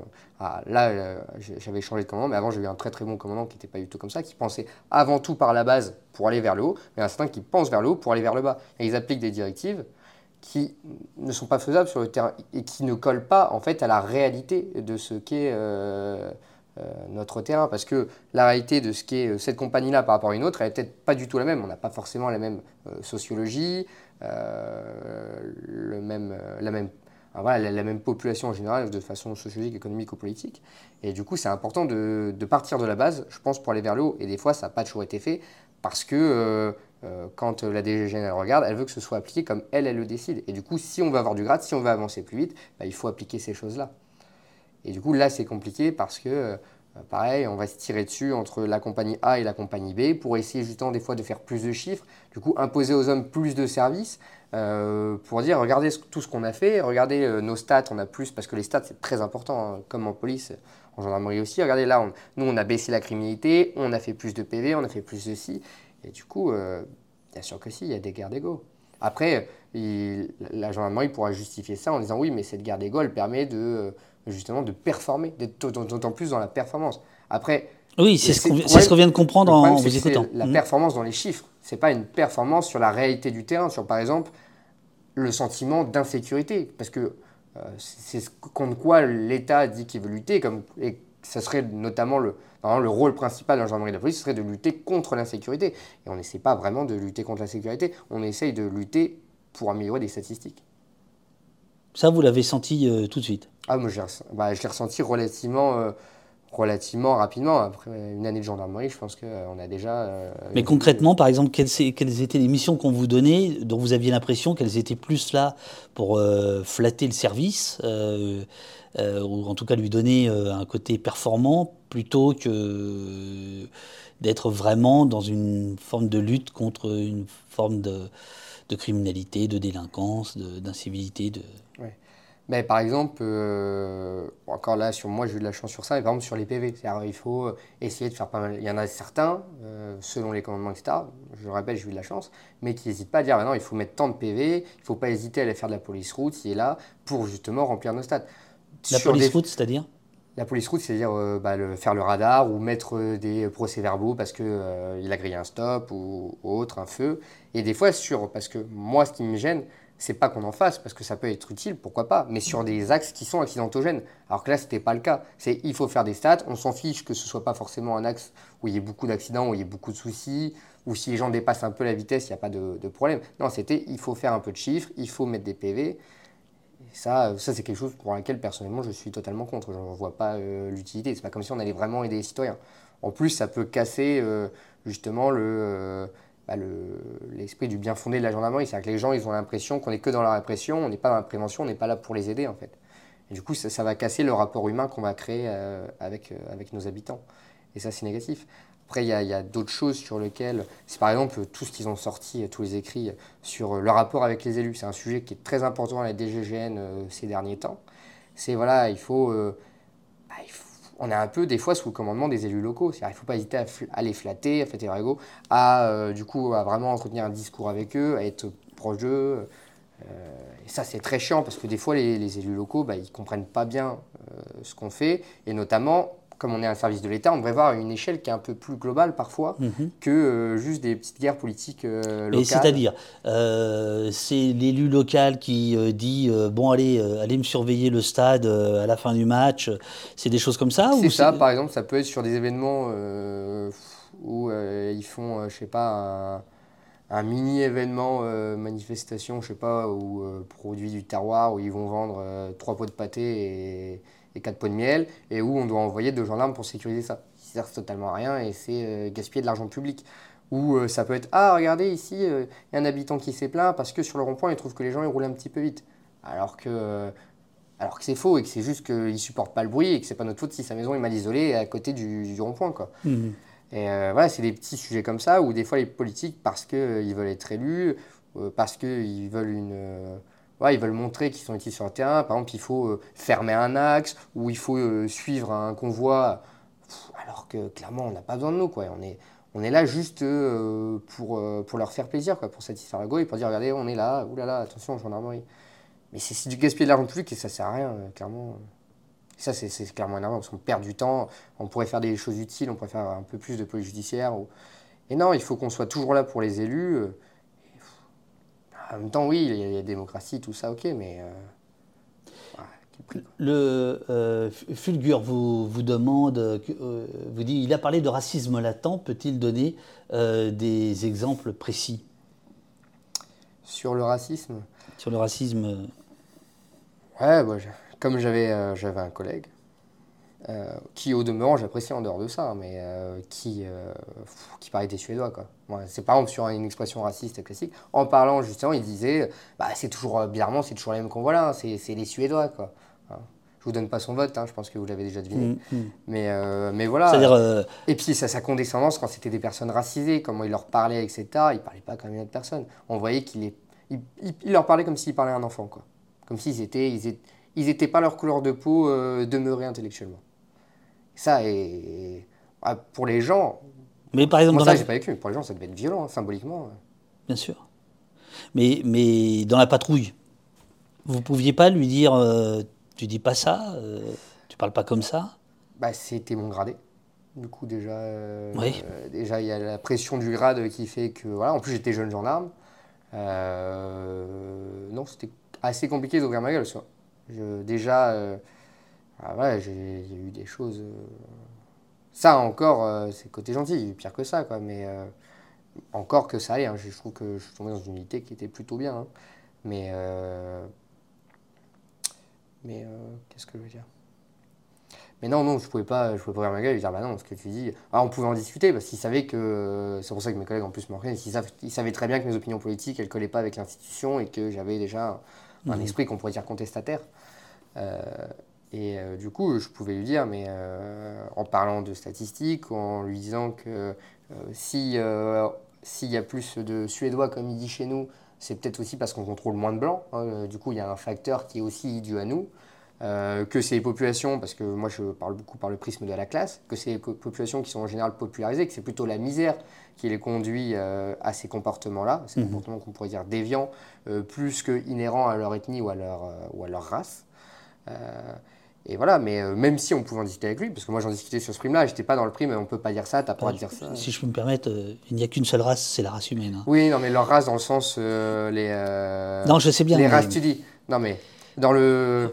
Si, euh, voilà, dans le système américain, etc. Dans le système américain. Ou Mais quand on, uti- on utilise des stats, euh, je vous conseille, il y a un livre sur la discrimination qui est sorti. Voilà, quand on parle de race, c'est juste pour euh, simplifier. La race n'existe pas, effectivement, mais c'est pour euh, euh, c'est euh, la simplification linguistique pour justement euh, faire des différenciations sur la couleur de peau. Mais on, va vous dire, par exemple, ce matin, quand j'ai annoncé sur Twitter votre, votre venue, il y a, j'imagine, enfin, c'est pas j'imagine, quelqu'un qui disait avoir passé 25 ans en gendarmerie et qui, qui vous accusait d'avance d'exagérer et finalement qui répétait ce qui est toujours dit, c'est-à-dire la gendarmerie ne fait que refléter l'état de la, de, la- population. Euh, je, sens que dans le chat, il y a tout un tas de pseudos qu'on ne connaît pas, euh, d'anciens collègues à vous, euh, voilà, qui, qui semblent un petit peu énervés par votre, votre, votre témoignage, ce qui, ce qui le rend d'autant plus, d'autant plus intéressant, je trouve, puisque l'idée c'est d'essayer de comprendre, pas de s'engueuler, quoi, c'est d'essayer de, c'est d'essayer de comprendre. Donc moi je salue votre, votre, votre courage. Mais Faites quand même gaffe à, au, au prénom et tout ça, Ouais. mais bon, je vous le redis, je vous l'ai déjà dit, euh, même si effectivement les jeux sont faits, de toute façon vous n'êtes plus gendarme et euh, la gendarmerie sait qui vous êtes. Bon, voilà, ça, les choses sont claires, donc c'est pas la peine de, euh, de, de passer trop de temps là-dessus. Mais ce que je voulais vous demander, c'est est-ce que est-ce que selon vous, c'est le système euh, gendarme, le système ministère de l'Intérieur, qui amène ce genre de propos racistes, ce genre d'attitude raciste, ou est-ce que c'est... euh, Inhérent à notre société, c'est plus global, c'est ça ouais. De ce que Euh, vous avez vu. Bah, oui, effectivement, il y a une part qui est inhérente à notre société. C'est- une partie vraie, mais c'est une partie de l'iceberg. C'est pas la totalité de la réponse à la question. Euh, par, les, par notre façon de travailler, par les publics qu'on rencontre, ça va renforcer un sentiment qui est déjà présent. C'est ce qu'on appelle le, le système d'activation et de désactivation de valeurs. C'est-à-dire que ça va activer d'autant plus des valeurs xénophobes et des valeurs racistes. Parce que effectivement, on va être, c'est une réalité, on va être plus en contact avec des populations euh, racisées, avec euh, des personnes euh, voilà, de, de couleur. Euh, et du coup, euh, ils vont, par simplification de la pensée, ils vont se dire, bah, c'est toujours les mêmes personnes qu'on arrête. Du coup, effectivement, sans comprendre que en fait, c'est parce qu'on a déjà ingéré un, sy- un système raciste à l'intérieur de nous, Euh, qu'on a déjà, euh, euh, voilà, qu'on a des préjugés qui sont déjà racistes à l'intérieur de nous. Et du coup, en fait, ils vont, euh, par leur euh, pratique policière, renforcer d'autant plus euh, leur, euh, leurs préconditions euh, racistes, en fait. Euh, parce qu'ils vont euh, effectivement plus contrôler des personnes racisées. Euh, et ce qui est important aussi, c'est du coup, je parlais par exemple tout à l'heure de la classe, et c'est aussi des gens, on va rencontrer plus des gens pauvres en fait en général, plus des classes populaires. Parce qu'un véhicule, pourquoi on va contrôler un véhicule? On va contrôler un véhicule parce que par exemple il est en mauvais état, parce qu'on a l'impression que le Mhm. contrôle technique n'est pas à jour, parce que c'est une vieille voiture et on se dit bon voilà. Et du coup, et pareil, qui on va contrôler Qui on contrôle vraiment? La plupart c'est les jeunes racisés. La plupart du temps, si on est une personne qui est jeune racisée, je crois qu'une étude c'est 7 fois plus de chances d'être contrôlée. Je crois que c'est ça. Et ça m'étonne pas, parce que moi, dans mon métier, quand on fait un contrôle police route et euh, pas mal de collègues, quand ils regardent et qu'ils arrêtent un véhicule, c'était qui à l'intérieur de ce véhicule? C'était des jeunes racisés. Et du coup, à contrôler, forcément, si on contrôle, ces, si on contrôle plus ces gens-là, on a plus de chances de trouver des choses à leur reprocher. C'est tout à fait logique. Et du coup, ça renforce, du coup, notre pratique policière renforce les préjugés racistes. Du coup, l'institution est, en elle-même raciste. C'est une part due à la société et c'est un- une grande part aussi due à nos pratiques. Là, je dis clip à, à Eurial, ça veut dire qu'on va prendre cet extrait. Euh, voilà. Euh, dans le chat, on, salue votre, votre présence. Euh, euh, dit exacerber le racisme qui est en eux, en elle. Il, résume ce, que, vous venez de dire. Dans votre, dans votre lettre pour Mediapart, vous, évoquez évidemment la question du, maintien de l'ordre. Et on pourrait dire des gilets jaunes, même si vous arrivez après euh, la, bataille. Nous, policiers, écrivez-vous, nous, policiers et gendarmes, participons à la criminalisation des classes populaires.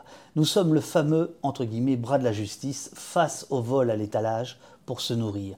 Nous sommes aussi les gardiens de l'ordre vous écrivez républicain, entre guillemets, censé répondre face aux mouvements sociaux qui troubleraient la République par ses velléités démocratiques. Pourquoi vous mettez républicain, entre guillemets bah parce que qu'est-ce que la République? C'est une question assez vaste. Quand on voit que l'arc républicain, par exemple, actuellement, c'est euh, jusqu'au FN, et par contre, c'est pas Mélenchon, bah, c'est une certaine idée de la République qui n'est pas la mienne. En tout cas, personnellement, j'ai plus une idée qui soit de la République sociale, etc. Et du coup, le républicain, en guillemets, c'est parce que c'est une certaine idée de la République, c'est une certaine idée de l'absolutisme républicain de la Ve République. Mhm. Et du coup, c'est pour ça que, pour moi, euh, on est plus dans une protection de l'ordre fasciste que de l'ordre républicain actuellement, par la forme qu'a notre République. Vous avez servi de bras armé euh, contre, contre les pauvres? Bah dans, malheureusement, dès qu'on est gendarme. Alors, moi, j'ai eu de la chance parce qu'en parlant aussi de maintien d'ordre, moi, j'étais pas en maintien de l'ordre. Hein. Le maintien d'ordre, c'est pas du tout ma spécialité et loin de là mon but de, de m'aventurer dessus, à part euh, quelques études sociologiques sur le sujet et connaître des gens qui, effectivement, euh, en ont fait leur métier. Je n'ai jamais, euh, moi-même, fait vraiment du maintien de l'ordre. À part regarder le Tour de France, ils m'appellent ça du maintien de l'ordre, mais je pense pas que ça compte. voilà, même en école, j'ai été très peu formé là-dessus. J'ai dû tenir le bouclier une fois pour vous dire, mais euh, c'est tout. Du coup, c'est pas du tout ma spécialité. Et du coup, pour revenir euh, sur la question. Alors, ça, par exemple, c'est un, un, grand distinguo entre la police et la gendarmerie. C'est que euh, ceux qui sont censés faire du maintien d'ordre en gendarmerie, ça n'est que la gendarmerie mobile. Là où la police, c'est à peu près tous les services qui se retrouvent. non? Bah après, Non, parce qu'en police, c'est pareil, c'est les CRS qui font. Après, il y a des unités, pareil, oui, mais etc., les, les etc. Mais euh, surtout en police, euh, en gendarmerie, on a normalement une base. En gendarmerie, on est plus formé à ça. Normalement, moi, c'est parce que j'ai une formation à côté, mais normalement, on a quand même une base assez large. On va aussi au centre d'entraînement, le CNSEG, à Saint-Astier. En Dordogne euh, Voilà, c'est ça exactement, en pleine Dordogne, le Centre national d'entraînement des forces, je sais pas quoi, qui est connu au niveau européen. Et du coup, normalement. Qui est en fait une ville oui, euh, une, militaire. Une, oui, oui, mais euh, je veux dire avec des quartiers, etc. c'est ça, pour du, du, décor euh, pour, pour des manœuvres, etc. Et, du coup, normalement, en gendarmerie, on passe tous par ces étapes-là. On a tous un minimum de formation sur le maintien d'ordre, ce qui n'est pas le cas en police. En tout cas, je, m'avance peut-être un peu trop, mais pour moi, en tout cas, mm. de ce que je connais de la police, il n'y a pas de formation de maintien d'ordre. C'est quand on part dans une unité spécialisée en maintien de l'ordre, comme les CRS par exemple, ou d'autres unités un peu plus, euh, ou la Bravem, etc., mhm. où on apprend vraiment ce métier de maintien d'ordre. Alors que normalement, en gendarmerie, on a tous une base de maintien d'ordre et on est tous amenés, parce que même, si même quand on est en départemental, mhm. c'est quand même dit, même si moi j'ai toujours rejeté ça, parce que j'ai toujours dit que j'en ferais pas et que c'était mort, c'est pour ça que j'ai aussi démissionné avant les JO. J'ai toujours dit que je ne ferais pas de maintien de l'ordre parce que c'est pas mon métier, que j'ai pas envie de faire ça. Mais normalement, on est tous formés au maintien de l'ordre. Et même euh, et du coup, même en départemental, on est amené à faire du maintien de l'ordre sur euh, des manifs locales, etc. Euh, si ça m'est arrivé une fois de garder une, un truc de TER, mais bon, il s'est rien passé, c'est de la merde. Mais, juste garder le TER, mais normalement, il y a des endroits où effectivement, on est amené aussi en départemental, notamment dans des campagnes, etc., à pouvoir faire du maintien de l'ordre sur des manifestations. D'accord. Et du coup, non, tout le monde est formé en maintien de l'ordre dans la gendarmerie. La, gendarmerie, euh, c'est toujours vécu comme euh, le modèle d'excellence en, maintien de l'ordre. Euh, ah quand, on voit, par exemple, ce qui a pu se passer à Sainte-Soline, on, pouffe. mais est-ce que, par exemple, ça, vous le sentiez Est-ce que vous entendiez des discours ou pas du tout sur, pas sur Sainte-Soline, mais sur euh, euh, les gendarmes mobiles, c'est quand même autre chose que, que, que, les flics en maintien de l'ordre, ah, les CRS, bah oui, oui, oui, ça c'est sûr. Déjà dès l'école, on nous apprend que nous, on est un peu plus professionnels, qu'on doit faire un peu plus attention à ce qu'on fait, qu'il y a un cadre légal spécifique, ou par exemple, on va taper un petit peu sur, parce que ça nous arrive quand même régulièrement en gendarmerie de taper sur la maison d'en face, hein, faut pas... Mhm. Si on peut les critiquer et envoyer un petit pic, on le fait. Hein. Et du coup, en école, on dit oui, ah, voilà, quand par exemple, il prenait un exemple, euh, voilà, nos instructeurs, c'est les gens qui avaient fait du maintien de l'ordre, mhm. du coup, et il prenait l'exemple de bah, quand un commissaire vous donne un ordre illégal, bah, vous n'êtes pas obligé de l'accepter. Même s'il est l'autorité compétente, si c'est illégal, c'est illégal, sinon ce sera vous le responsable. Et du coup, il donnait l'exemple de je ne sais plus où, je crois que c'était en Corse, où un commissaire leur avait demandé de, de tirer euh, contre une foule qui lui apparaissait comme euh, menaçante, mais qui n'avait pas, euh, qui n'attaquait pas, qui était encore en fait, je, était dans la phase. Je voudrais pas dire de bêtises, mais je crois qu'à Nice, euh, Geneviève Leguet, c'est ce qui s'est passé. Le, il, me semble que c'est que, que, les gendarmes n'ont pas voulu euh, obéir aux ordres du policier qui a blessé Geneviève Leguy, me Ah, semble-t-il. Là, mais là, c'était un, autre cas, c'est sûr. Mais en tout cas, ils ont refusé de tirer et ils ont dit, au LPD, ils ont dit, bah non, en fait, le cadre légal n'est pas respecté. Et voilà, et c'était un exemple qui nous sortait. C'est que on a un cadre spécifique et euh, voilà, on est militaire, on a un cadre, on doit respecter. Vous voyez Même l'ordre républicain, ah, le, le cadre est très important en police en gendarmerie, et je, en, en gendarmerie, et je pense un peu plus qu'en police. On est un peu plus euh, strict. et- et- et- et quand vous dites que les- la, la- la police, euh, euh, que, que il est de bon ton de se moquer de, de la police, ça, ça se, ça se, Ça se matérialise comment ça, ça Ouais. Euh, euh, bah, c'est- Je sais pas, c'est par exemple quand on reçoit un dossier euh, de, de la police, bah, euh, déjà on peut compter les fautes d'orthographe, clairement. euh, non mais il faut pas se mentir, hein. moi j'ai reçu des torchons, hein. des plaintes, la plainte elle fait, elle fait trois lignes. Comment, comment euh, traiter un dossier alors que la plainte c'est en police judiciaire c'est c'est la base, c'est le fondamental, c'est là où il y a l'élément qui va permettre au, de lancer l'enquête. Du coup, c'est-à-dire que en, grand- en général, c'est notre saisine. Du coup, si la saisine, elle n'est pas bonne, tout ce qui en découle va tomber à l'eau. Du coup, c'est très important d'avoir une bonne plainte. Et des fois, en police, bah, ils se faisaient pas chier. J'ai reçu des, ouais, trois lignes pour une plainte où il n'y a rien, il n'y a pas d'éléments, on ne sait pas ce qui s'est passé, on ne comprend pas en fait. Bah, je me dis, le procureur qui a encore moins de temps que nous, qui va devoir lire derrière, bah, avec une saisine pareille, je sais très bien où le dossier est fini, il finit à la poubelle. Coup, pourquoi je vais me faire chier à chercher les trucs alors que c'est très bien que c'est déjà mort quoi. Ou sinon, il faut que je reconvoque la victime, ce qui peut arriver des fois, selon les dossiers. hein. Notamment quand c'est des histoires de viol et, et que c'est des trucs un peu plus graves. Là, on peut reconvoquer la victime, c'est déjà arrivé, je sais que des collègues l'ont fait. Et du coup, là, on va creuser un petit peu, on va faire des choses plus carrées. Et, je- et c'est vrai qu'en en général, je trouve quand même, en tout cas de mon vécu à moi, et après, bon, j'étais en gendarmerie, mais en tout cas, on était beaucoup plus carré sur la police judiciaire, on cherchait beaucoup plus. Après aussi, on avait, on avait plus le temps. Et du coup, les critiques sur la police, c'était ça, c'est déjà la police judiciaire, ils sont fâchés. Ensuite, ils parlent mal aux gens, et ça, c'est vrai qu'en général, ça revient très souvent, même quand on parle aux administrés, même quand on a des gens, euh, parce que même si mes collègues euh, avaient des propos racistes, etc., en tout cas, ils, le les tenaient jamais devant les gens. Et je les ai jamais vus, et ça c'est important, avoir des gestes déplacés devant les gens. En tout cas, c'était c'était pas dit directement. Des fois, oui, ils pouvaient avoir le ton paternaliste, etc., une façon de parler qui était déjà un petit peu dérangeante, mais c'était pas comme en police. Ils parlaient pas comme des chiens aux gens. Ils étaient toujours euh, respectueux. Le vouvoiement est quand même globalement euh, de mise. Euh, c'est très rare qu'on tutoie quand on est gendarme, alors qu'en police, et je le vois souvent, ils tutoient, c'est des cow-boys, ils parlent aux gens comme si c'était des chiens. Euh, ça, c'est et surtout nous, comme euh, il y avait quand même des banlieues pas très loin, etc. À chaque fois qu'on avait des gens en garde à vue qui venaient de ces cités populaires, bah, ils nous disaient, bah, disons que je préfère toujours être contrôlé par la gendarmerie parce que moi, vous êtes carré et puis vous parlez bien aux gens, en fait. Vous nous traitez comme des êtres humains. Et ça, ça arrivait régulièrement comme discours. Vous avez parlé des, viols. euh, euh, comment comment le, gendarme que vous étiez euh, euh, voyait ses collègues euh, concernant euh, euh, les dépôts de plainte euh, des, femmes? On sait que c'est un euh, c'est un point noir euh, en police, par exemple, où euh, y a une incapacité pour la police à, prendre euh, la mesure des, de- de- des choses. Est-ce qu'en gendarmerie, c'est la même chose? Est-ce qu'en gendarmerie, euh, euh, on laisse ça aux femmes gendarmes parce que c'est des histoires de bonnes femmes, comme on peut l'entendre en police? Non, globalement, en tout cas, moi, ce que j'ai vu, après, c'est une unité, hein, ça ne représente pas toute la gendarmerie, mais c'était quand même assez respectueux et le viol, c'était une question grave.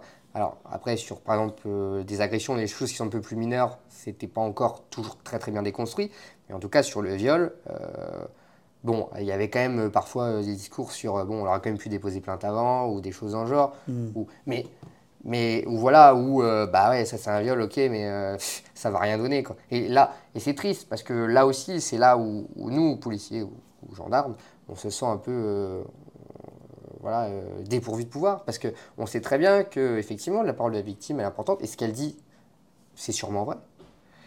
Mais euh, en même temps, on sait très bien que la justice, comme on va manquer de preuves parce qu'elle dépose plainte 15 ou 20 ans après, eh ben, la justice, elle va classer sans suite.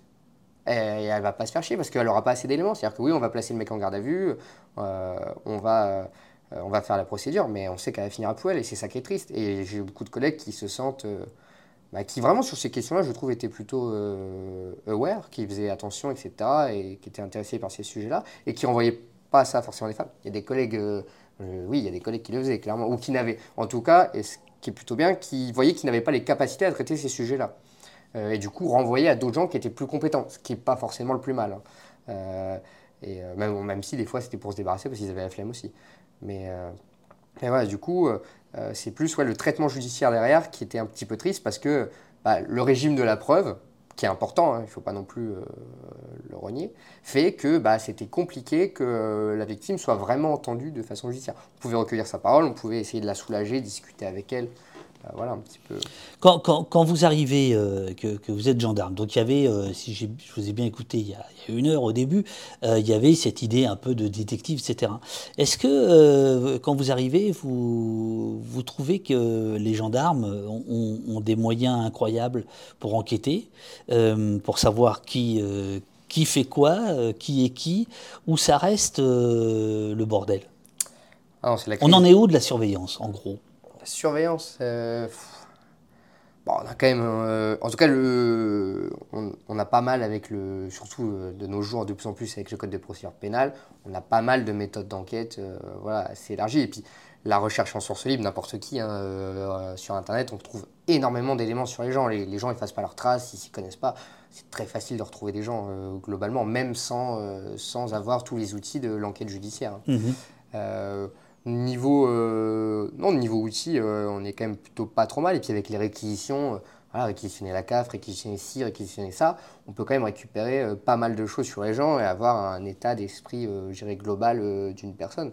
Globalement, ça allait. Le problème, c'était pas tant les outils que d'avoir le temps de bien faire l'enquête judiciaire. Et ça, c'est le problème. Et ça devient, et je sais que j'ai beaucoup de collègues qui sont en colère sur ça, et c'est une triste réalité, mais on nous laisse le moins en moins de temps de bien enquêter. Parce que euh, ce qu'on veut, et la priorité actuellement, c'est de faire de la présence, de faire du bleu sur le terrain, de montrer qu'on est là pour euh, essayer de lutter contre le sentiment d'insécurité, etc. C'est d'être dans la rue. Donc ça, c'est même, c'est euh, c'est même un, un ordre euh, présidentiel, puisque Macron... euh, mais le- qui du coup qui découle sur la main, qui découle sur Rodriguez et qui découle sur nous. Et du coup, le- on a l'impression, euh, et là je pense que je peux parler pour la profession, que, euh, et c'était pour ça qu'aussi la PJ a fait la grève en police, etc. On a l'impression que la police judiciaire est de plus en plus mise sur le côté. et que, et que du coup, on ne peut pas faire du travail de qualité parce que même si on a les outils, si on n'a pas le temps, ça, ça sert à quoi? On peut pas. on- là, une journée, c'est 24 heures, hein, c'est pas. On, a besoin de dormir, on a besoin de manger, on a besoin aussi de, faire d'autres choses que, que notre boulot. Et du coup, c'est compliqué de trouver le temps de vraiment bien enquêter et de faire euh, des bonnes choses. Et c'est plus la priorité actuellement, en fait, euh, au sein des forces de l'ordre. Ce qui est un petit peu triste, c'est ce qui est la base euh, du métier d'origine. Et c'est pour ça que s'il y a beaucoup de démissions en gendarmerie, c'est aussi ça, c'est qu'il y a un, nouveau paradigme qui s'est créé au sein de nos forces de l'ordre. Et c'est celui de créer de la présence, mais sans sans revenir à ce qui était avant la gendarmerie, parce que la force de la gendarmerie, en tout cas celle euh, légendaire, après à voir si elle est plus ou moins réelle, mais quand même dans les années 60-70, c'était celle de la présence sur le terrain. Celle de Louis de Funès Celle de. mais celle, en tout cas, de. de- oui, celle, celle qui allait au bistrot, qui allait boire son coup, etc. Mais au- en tout cas, qui connaissait sa population. De nos jours, on a tendance, et c'est une tendance qui a été prouvée sociologiquement, à judiciariser en fait euh, les choses. C'est-à-dire que par exemple, avant un conflit de voisinage, etc., bah, le gendarme il y allait, il faisait de la médiation, il discutait, euh, et puis il réglait ça le problème. Où il y avait un problème, euh, voilà. euh, euh, ouais, je sais pas, entre le maire et un administré, etc., bah, les gendarmes ils y allaient, et puis ils arrangeaient ça entre eux, et puis c'était réglé, quoi. Alors que de nos jours, bah, il va y avoir un dépôt de plainte, on va faire toute une enquête, etc., qui va, qui va mener à rien, qui sont pour des choses inutiles. Et on connaît plus sa population, on, on connaît pas les gens, en fait, euh, on connaît pas nos administrés. Et ça, c'est un problème, parce que, en fait, pour lutter contre le sentiment d'insécurité, il faudrait déjà que les gens ils connaissent, ils connaissent les gendarmes, et que nous, on connaisse nos administrés pour pouvoir plus ou moins pouvoir, pouvoir euh, gérer la sécurité en fait et, l'ordre. Parce que normalement c'est gérer l'ordre euh, local. Et pour ça il faut une véritable police de proximité. Et là en fait c'est ce que veut faire la le DGGN créer une police de proximité en tout cas être plus proche des gens mais sans y mettre les moyens et sans mettre un vrai paradigme pour changer les choses. Parce que se balader dans un véhicule bleu et faire des tours bah, ça change rien. Et puis la population aussi a changé Euh, de nos jours. Les gens sont beaucoup plus, euh, je trouve, en tout cas renfermés sur la sphère privée. Il y a beaucoup moins de sphères domestiques. On voit plus, il n'y a plus trois bars dans les petits villages, etc. Euh, il n'y a plus ces, ces- ces commerces de proximité d'avant. Et du coup, il n'y a plus de lien de solidarité locale. Et, en fait, c'est tout ça qu'il faut chercher à reconstruire. Du coup, une politique qui soit plus globale que par la sécurité si on veut euh, recréer un sentiment d'apaisement et de vivre ensemble, en fait, qui est euh, normalement le but. Euh, pour moi, la gendarmerie, c'est avant tout un métier de prévention et de médiation entre les gens, d'assurer la bonne cohésion sociale. En fait, c'est ça le vrai métier de gendarme. Je, je, me mets par là pour, euh, pour vous inciter à, me, à, à, ne pas tourner votre visage. c'est pour vous que je, je, fais ça. Donc là, on ne voit plus du tout, on ne voit plus que votre nuque, mais c'est parfait. Et surtout, euh, on, on, on, vous écoute. là, récemment, on a entendu Gérald Darmanin et, et Macron annoncer la réouverture euh, d'un certain nombre de brigades justement euh, dans, des, dans des villages. 211, je crois. 211. En fait, toutes ces brigades qui ont été fermées ces dernières années, donc on, va remettre là où il y avait déjà des, des, des, choses. Est-ce que vous pensez que euh, ça peut modifier les choses comme vous auriez voulu que ça le, ça le fasse? Ou ce sera la même chose, puisque de toute façon, la, la mission n'est pas, selon vous, n'est pas la bonne? Déjà, malgré ça, il y a quand même il y a assez de contestations au sein de, la gendarmerie là-dessus, notamment sur ces brigades mobiles là, où euh, les gendarmes voyageaient en caravane pour aller de petit village en petit village, où euh, la plupart des gendarmes trouvent que c'est une aberration et une idiotie complète euh, de faire ça. Parce qu'il y a de plus en plus ce mouvement de. et je peux comprendre que ce soit énervant et c'est compliqué à trouver le juste milieu, où c'est plus les gens qui doivent se déplacer à la gendarmerie, c'est les gendarmes qui doivent se déplacer au domicile des gens. Et on numérise de plus en plus, tout passe par Internet. Il y a ce qu'on appelle la numérisation de la procédure judiciaire aussi, qui a été un bordel monstre et qui a été très mal préparé. Et du coup, à part nous faire perdre du temps, ça n'a pas servi à grand-chose pour le moment. Parce il faut... Avec des logiciels qui ont coûté euh, un bras, euh, euh, confiés à, des, à des, des, cabinets conseils, on a... qui ont été crassement payés. Et puis après, il faut voir aussi, franchement, la justice, le ministère de la Justice, bah, les, les, mecs étaient encore sur Windows XP, hein. clairement, leur PC, etc., leur logiciel, Cassiope faut voir ce que c'est. Quoi. non, mais ça a, ça a 20 ans de retard, quoi, clairement. En fait, cette numérisation, elle aurait dû être lancée bien avant. On a, on a beaucoup de retard. Et là, le problème, c'est qu'ils ont voulu précipiter les choses. Sauf que quand on se précipite, bah, on fait mal les choses. Et du coup, clairement, bah, ça a fait perdre énormément de temps et ça n'a pas, pas fait avancer le schmilblick. Quoi. Ce, qui, est étrange dans, dans, dans cet entretien, on va dire, c'est qu'à la fois, euh, je ne mets absolument pas en doute votre sincérité. Euh, euh, de, dépit, de dégoût. Et en fait, il y a aussi euh, quelque chose de performatif. C'est-à-dire que euh, vous, aimeriez que finalement la gendarmerie soit, soit meilleure, soit plus performante, soit...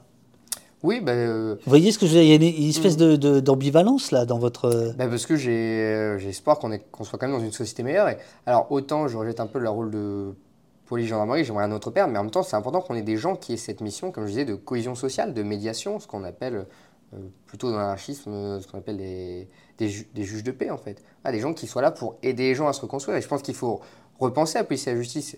Et, parce que c'est important, si on veut une société qui soit plus juste, plus égalitaire, euh, c'est important de réformer notre police. Et je pense euh, qu'il faut le faire, mais que ce n'est pas la priorité des gens, ou en tout cas, on ne va pas dans la bonne direction. Je n'ai pas mhm. l'impression qu'on essaye vraiment de rendre euh, bah, ce qui tirait de notre police républicaine, dans une république qui soit sociale. Euh, on n'essaye pas de lutter contre ce sentiment d'insécurité parce que c'est important. Si on a, euh, moi je ne dirais pas une vraie police, mais en tout cas des juges de paix, des gens qui sont là pour justement essayer de créer du vivre ensemble, de la cohésion, que les représentants, peut-être pas de l'État, mais en tout cas de la communauté en général, eh ben, ce serait, je pense que ça pourrait vraiment faire avancer les choses. Je pense que voilà, si on avait des gens qui. Euh, Vous pensez qu'une réforme, ça suffirait? Ah, Une réforme complète, euh, non, en fait. Parce qu'il faut, repenser toute la police. Il faut repenser aussi les gens qui sont à l'intérieur de la police. Il faut tout changer. C'est abattre. Mieux vaut abattre le château de cartes et en refaire un nouveau. Sinon. Euh, mais, Donc c'est quasiment une refondation à laquelle vous... Clairement, je pense. Et puis il faut changer les noms aussi. Hein. L'héritage euh, du passé colonial, etc. Euh, parce qu'il ne faut pas se mentir, c'est quand même des forces, euh, c'est des forces coloniales. Hein. Quand on voit par qui a été fondée la police, d'où vient la gendarmerie, etc.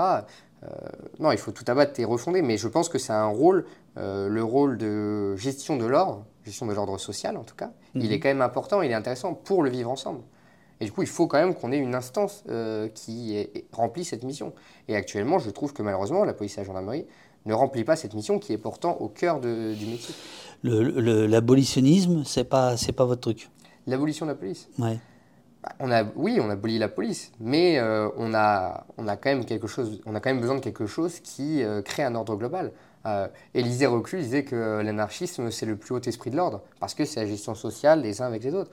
Et du coup, en fait, le juge de paix, c'est créer de la, médiation entre les gens, c'est réussir à réguler les conflits à, l'échelle locale par la discussion.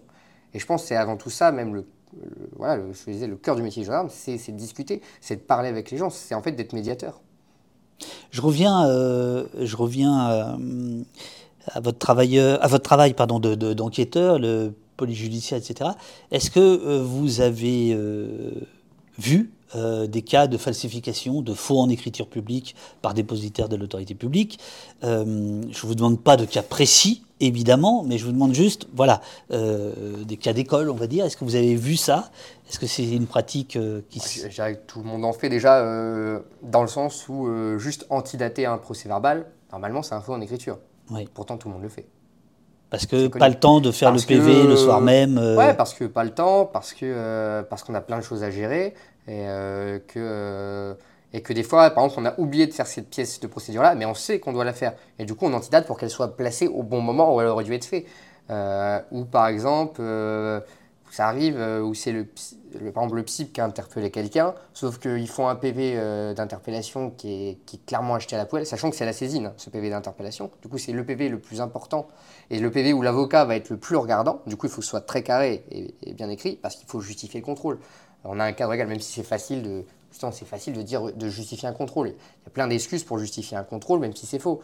Par Euh, exemple bah, je sais pas, euh, par exemple, euh, bah, sur un contrôle de véhicule, bah, on a vu que le conducteur avait un peu les yeux rouges, voilà, où on a eu l'impression justement que le contrôle technique n'était pas bon. Bah, je sais pas, en fait, des excuses comme ça, mais qui justifient le contrôle. Parce peut- normalement, officiellement, on ne peut pas contrôler quelqu'un juste parce qu'on a envie de contrôler quelqu'un, même dans la rue. Mais il y a plein de moyens, par le code de procédure pénale, de trouver des excuses pour contrôler quelqu'un. Et la question, c'est de Et puis il y a aussi, il y a, y aussi- y a des circulaires euh, euh, de, de- des procureurs, non? Il y a aussi des choses qui, qui, qui élargissent ou pendant un temps Ouais, euh, mais pendant- assez pendant un long, temps assez long, oui, mais limité, exemple une mais réquisition du procureur de la République qui nous pardon. autorise à, à contrôler les gens de telle heure à telle heure sur tel axe, etc. Oui, bah, ça, justement, ça, ça permet de justifier un contrôle euh, sans problème. Mais ça, Ouais, on en a tous les combien? C'est sur, une, c'est sur une, ce qu'on appelle une OP, c'est sur une- quelque chose qui est déjà prévu. une Après, opération. ok. c'est une opération qui est déjà prévue, etc. Mais euh, sur, euh, je sais pas, sur en pleine nuit, euh, il contrôle un mec comme ça, etc. Et finalement, le, le il le contrôle, le stup est positif.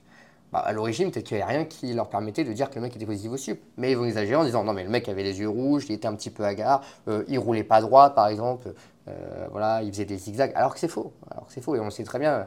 On a vu avec les, ce qui s'est passé à Vitry-Châtillon ou d'autres, etc. Le, le jeune noir qui s'est fait tuer, je sais plus dans quelle commune, un petit peu avant Naël. Bah voilà, il justifie, on est obligé de justifier le contrôle, du coup on le justifie, mais ça ne veut pas dire que c'était la réalité. C'était Angoulême ça. Du Mm. coup, on justifie le contrôle, mais ça ne veut pas dire que c'était la réalité. C'est juste qu'on a besoin pour que le procès verbal euh, tienne, parce que euh, sait que sinon ça va casser la procédure, et ben on va, on va trouver des justifications, même si c'est pas la réalité. Et ça, ça, ça existe, et ça c'est connu. Quoi.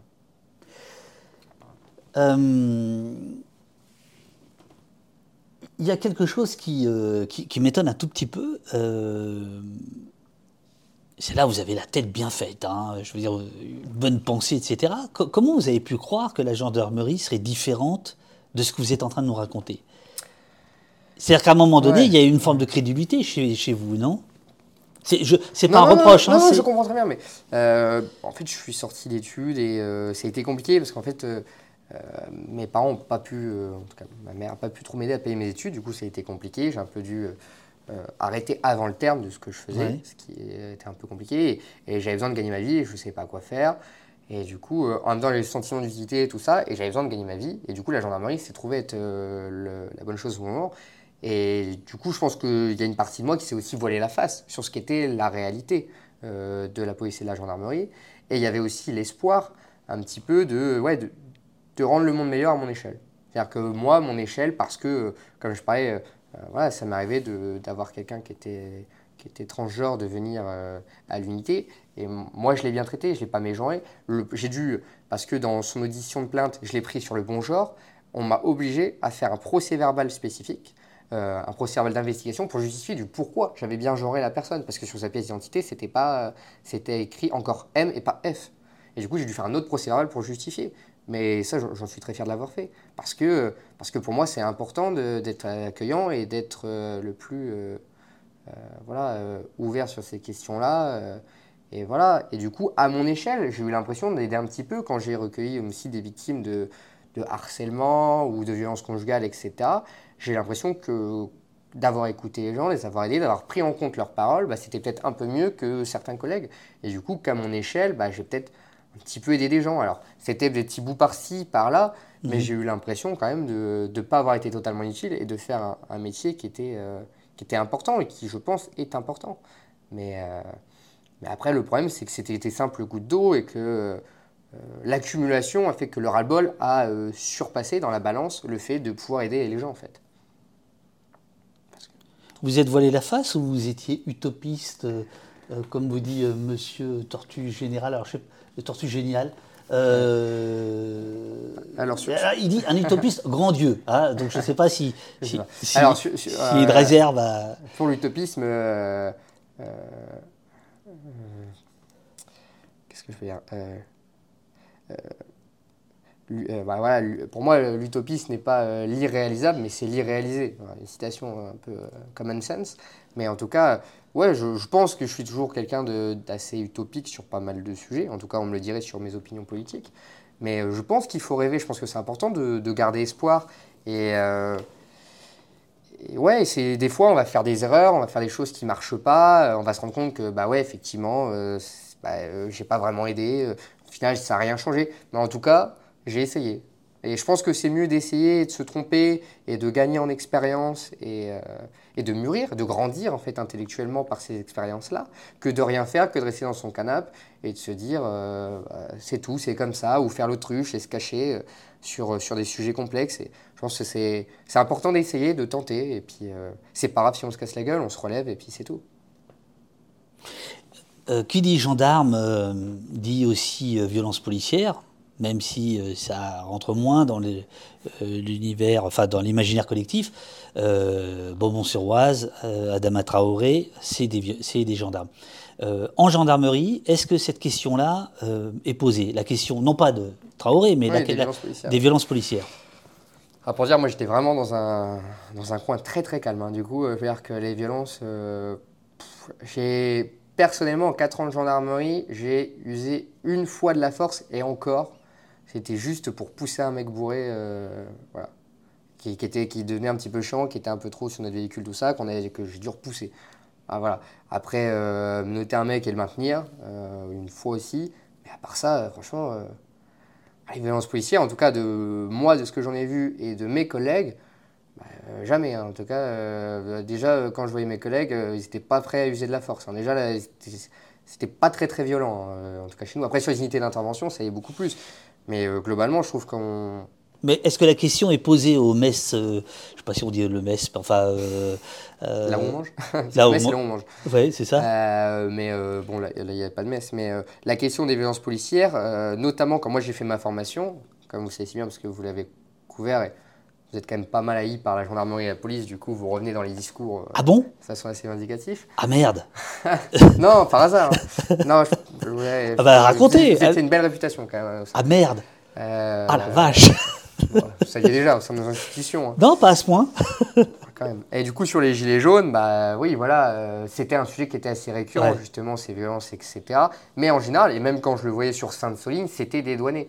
C'est-à-dire qu'on disait toujours, c'était pas tout, c'était jamais notre faute, c'est la faute des manifestants qui sont violents, il y a Mhm. les casseurs, etc.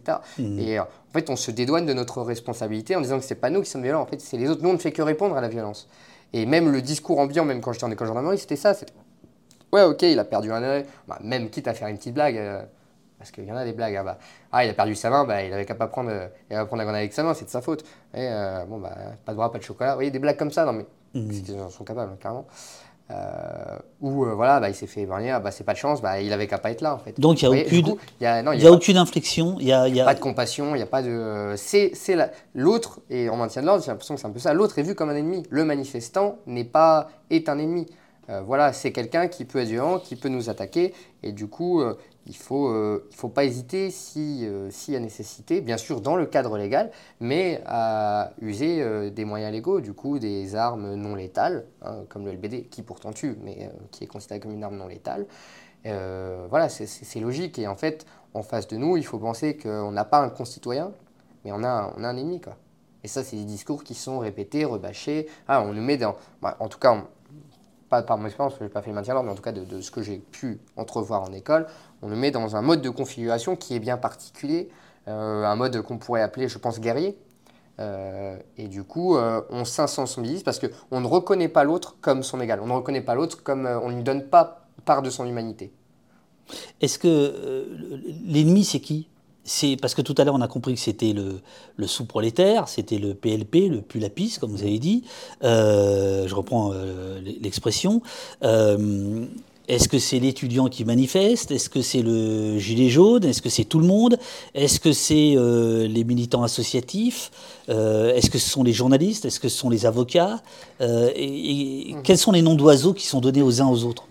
Bah, c'est tous ceux qui ne rentrent pas, selon eux, dans euh, ce qu'ils appellent le fameux arc républicain, ce qui me rassure personnellement de ne pas être dans cet arc républicain, mais je c'est ça. C'est-à-dire que si les gens euh, grondent leur colère dans la rue, même euh, quand c'était les gilets jaunes et que c'était. Parce que, en soi, il ne faut pas oublier que les gendarmes, en fait, ils auraient tout intérêt à ce que ces manifestations réussissent et à ce que le système change. Parce qu'ils défendent la classe bourgeoise, mais ils ne sont pas eux-mêmes issus de la classe bourgeoise et ils ne profitent pas des privilèges de la classe bourgeoise. Ils ont des miettes, le bon salaire, etc. C'est des miettes pour justement qui euh, conservent cet ordre-là. Mais ils n'ont pas intérêt. le- L'intérêt collectif euh, de ces agents, ce serait justement euh, que euh, ces manifestations gagnent et arrivent à changer le, pouvoir et euh, inversent les rapports de, de domination. Et pourtant, et pourtant, ils protègent quand même euh, cet ordre-là. Et du coup, euh, il faut les mettre dans un climat particulier parce que sinon, ils auraient tendance sûrement à euh, sympathiser, à euh, avoir de l'empathie pour ceux qui sont en face. Et du coup, je pense que pour que le système capitaliste et néolibéral se maintienne, il y a besoin de cette police euh, qui, qui soit répressive. Parce que Mhm. si elle ne l'est pas, le système ne tient pas en fait. Clip.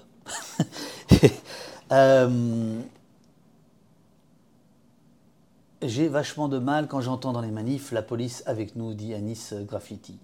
Euh, je vais prendre quelques, quelques questions euh, du, du, du- du chat.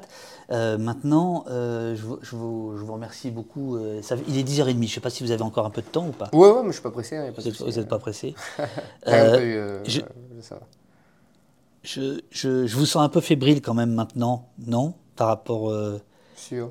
Sur, vo- sur votre présence ici, sur votre Ah témoignage. non, ça, j'ai un petit peu faim derrière, mais. Ah, vous avez faim Je peux vous faire un café, c'est tout ce que je peux vous je veux offrir. bien un petit café. Alors je vais, ça je vais vous faire un. Alors je vais, je vais vous faire un. Alors ne bougez pas trop. Euh, je vais vous faire un café. Je vais m'en faire un aussi et je vais commencer euh, à euh, vous poser des questions du chat. Si, si, si vous voulez bien, je remonte les questions qui sont remontées par par Pauline. Florent Calvez, que je salue, euh, dont le livre est ici, Global Police, la BD du moment, absolument euh, passionnante. Je ne sais pas si vous la voyez à l'écran, mais bon. Euh, Florent vous demande, est-ce que vous pensez vous être radicalisé, entre guillemets, par votre passage en, gendarmerie, en gendarmerie? Et qu'en est-il des autres? Des autres, des autres De- collègues. de- de- Oui, j'a- j'a- j'ajouterai vos autres collègues qui, qui quittent la gendarmerie, parce que vous avez parlé de ça tout à l'heure. Et ça, c'est un, un phénomène très fort en police et aussi en gendarmerie. C'est qu'il y, a- ouais. y en effet énormément de démissions. Euh, en partie parce que certains rejoignent les polices municipales qui payent mieux, euh, Plus on de est tranquillité. plus enfin, de tranquillité, on est au soleil, etc. Mais vous, déjà, un, est-ce que vous êtes euh, radicalisé euh, en, en caserne et, et les autres, d'après vous, pourquoi ils quittent la gendarmerie? Alors, Cours serré. Bougez, bou- bou- Ouais, euh, comme vous voulez. co- comme tout à l'heure. ouais, comme tout à l'heure, c'est très bien. Euh, non, je me suis radicalisé. Euh, je dirais pas que c'est la gendarmerie qui m'a vraiment radicalisé, c'est plus une rencontre. euh, C'est la rencontre d'un. Je parle aussi d'enfant de culture, d'un vieux sage anarchiste avec qui, euh, avec qui j'ai discuté, qui m'a fait découvrir euh, ce mouvement-là, et notamment Kropotkin, etc. Et c'est ça qui m'a euh, qui m'a vraiment radicalisé. Pas Un libraire, c'est ça?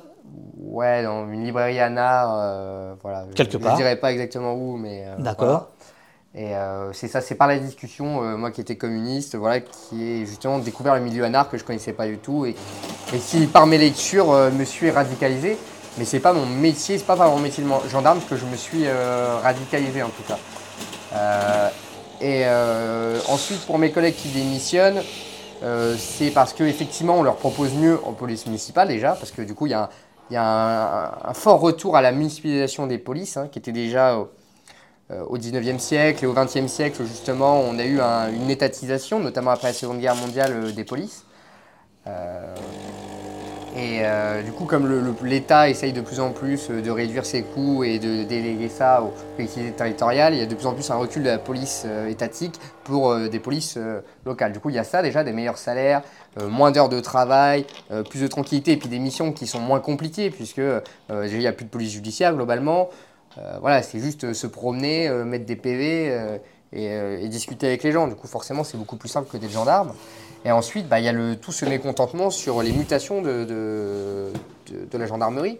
Euh, quand je disais par exemple le fait qu'on bah, n'a plus le temps pour faire de la police judiciaire, qu'on nous demande d'être sur le terrain et de tourner, bah, les gens ne sont pas forcément engagés pour ça. Et ça, il y y a un ras-le-bol euh, là-dessus qui est assez fort. Et puis aussi, je pense, euh, une forte contestation sur le fait de bah, de ne pas être écouté, parce que c'est euh, notre société quand même a muté, je, trouve, je pense qu'elle est peut-être un peu plus esprit démocratique que ce qu'elle a pu avoir, et du coup, bah, les gens qui gens qui voilà, qui se sentent pas écoutés, qui ont l'impression que les décisions sont prises par le haut sans, euh, sans prendre en compte le bas, bah, tout ça, ça crée qu'il y a un mécontentement général, et l'individualisation aussi, euh, l'individualisation de la gendarmerie, c'est aussi un facteur, voilà, parce que justement, il n'y a plus... bah, il a plus tout ce côté corps, etc., qui liait les, des solidarités entre les individus. Et du coup, bah, ils sont beaucoup plus à même de pouvoir quitter et se dire à faire autre chose. Et après, c'est aussi dû, et il ne faut pas l'oublier, c'est un facteur important, dû à notre génération, qui est une génération euh, qui a beaucoup plus de mobilité euh, euh, professionnelle et Mhm. qui n'hésite pas, du coup, à. Alors qu'avant, on s'engageait dans un métier, on disait c'était pour la vie, du coup, on est, on est gendarme un jour, on est gendarme toujours.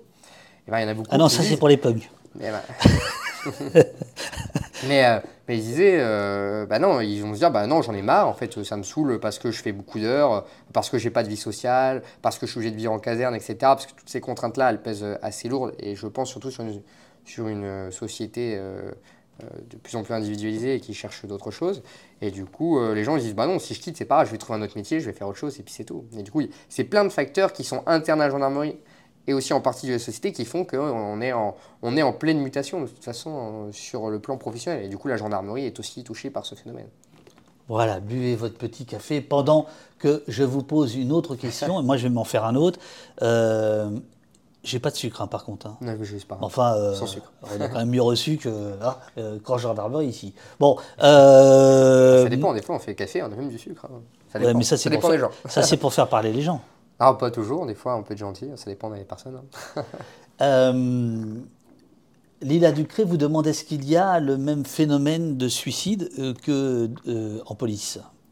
Euh, alors j'ai pas les chiffres, je peux pas vous dire exactement. Il y en a des suicides aussi chez nous, hein, ça c'est sûr, et, et on en parle beaucoup. Après j'ai l'impression aussi, sans, sans être méchant avec la profession, qu'on on est très, en tout cas dans la police, peut-être un peu moins gendarmerie, mais très dans la victimisation. hein. C'est-à-dire qu'à chaque fois, euh, c'est euh, c'est un peu euh, très manichéen, c'est nous les gentils contre les méchants manifestants, contre les méchants criminels. Euh, bah, le métier est lourd, du coup on suicide. Moi, je pense que c'est oui, le, le métier est dur et c'est sûr que ça compte en partie, mais je rappelle quand même que le métier de policier est beaucoup moins dangereux que de travailler sur un chantier. Je rappelle que le métier qui tue le plus au monde, je crois que c'est bûcheron.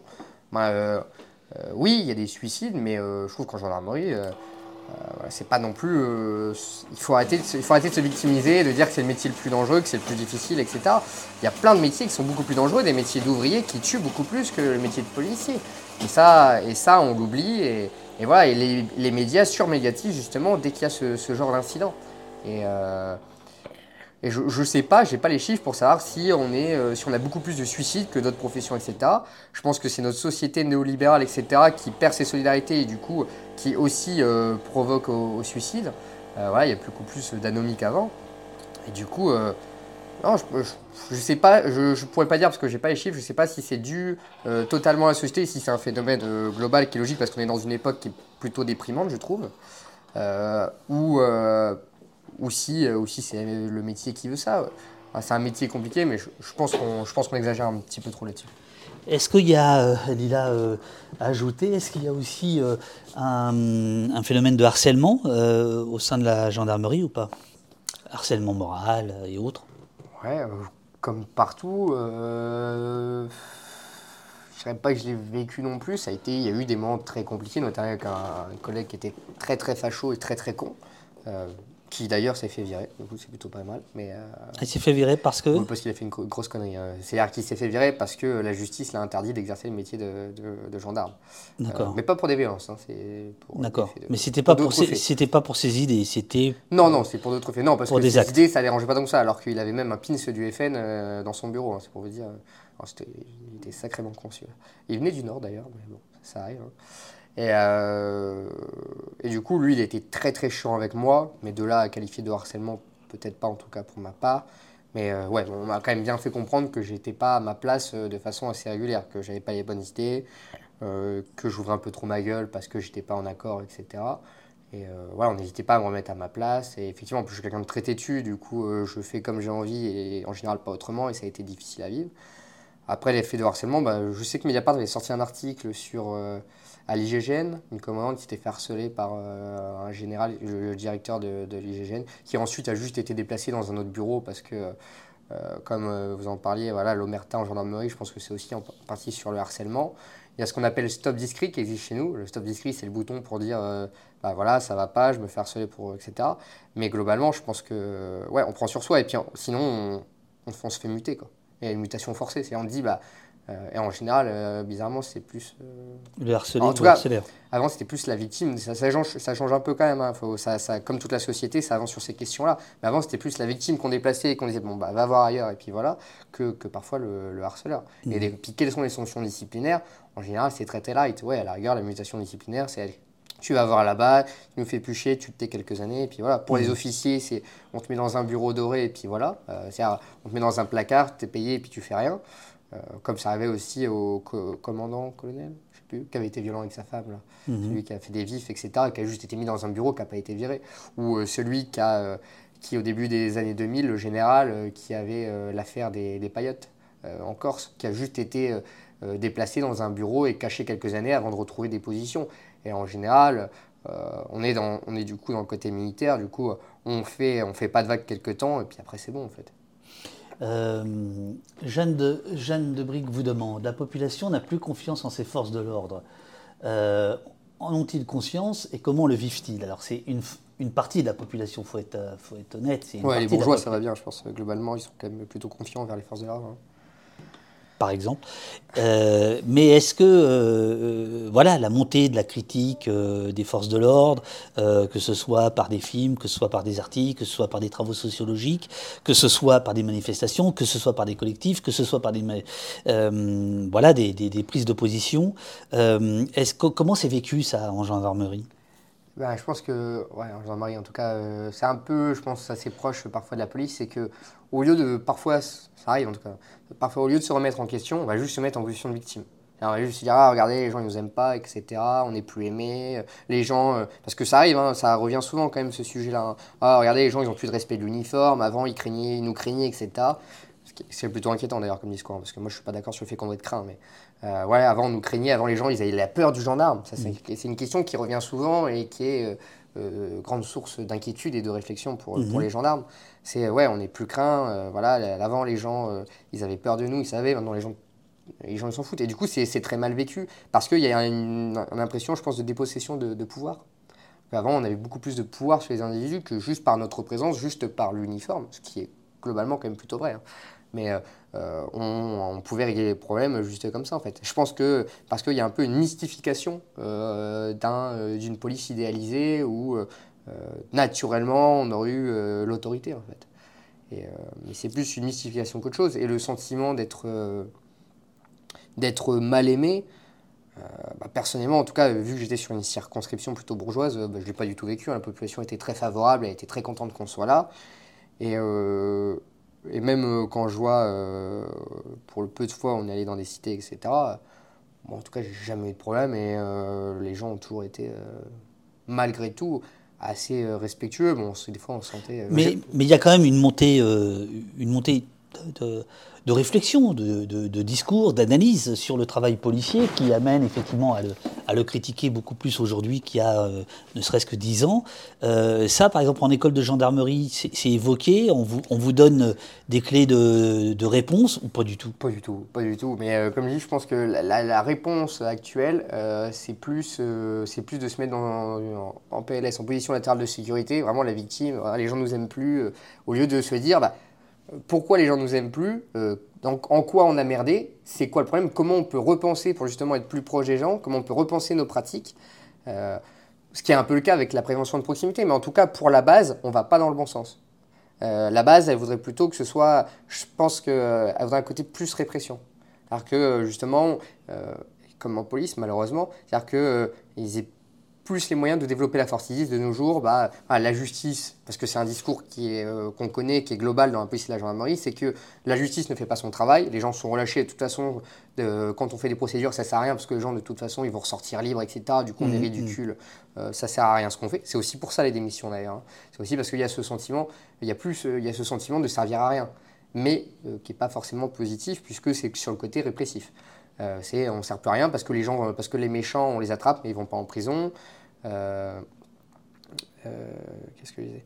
Et du coup, je sais plus ce que le vivait très mal, mais ouais. c'est sur quoi Est-ce qu'on peut retourner un petit peu sur le sujet? Je me suis un petit peu perdu, je pense. Non, la, question c'était celle de est-ce qu'il y avait une formation euh, euh, de, réponse, de réplique aux critiques qui pouvaient être faites? Est-ce que par exemple, euh, on pourrait le dire autrement, est-ce qu'il y, y, a du coaching médiatique, des choses comme ça? Est-ce qu'on vous dit de vous méfier ou au contraire de parler à la presse locale par exemple? C'est quoi les relations médias locaux, gendarmerie? En gendarmerie, le coaching médiatique qui s'appelle ferme ta gueule. Euh, tu parles pas aux médias. Euh, non, mais c'est un principe de base.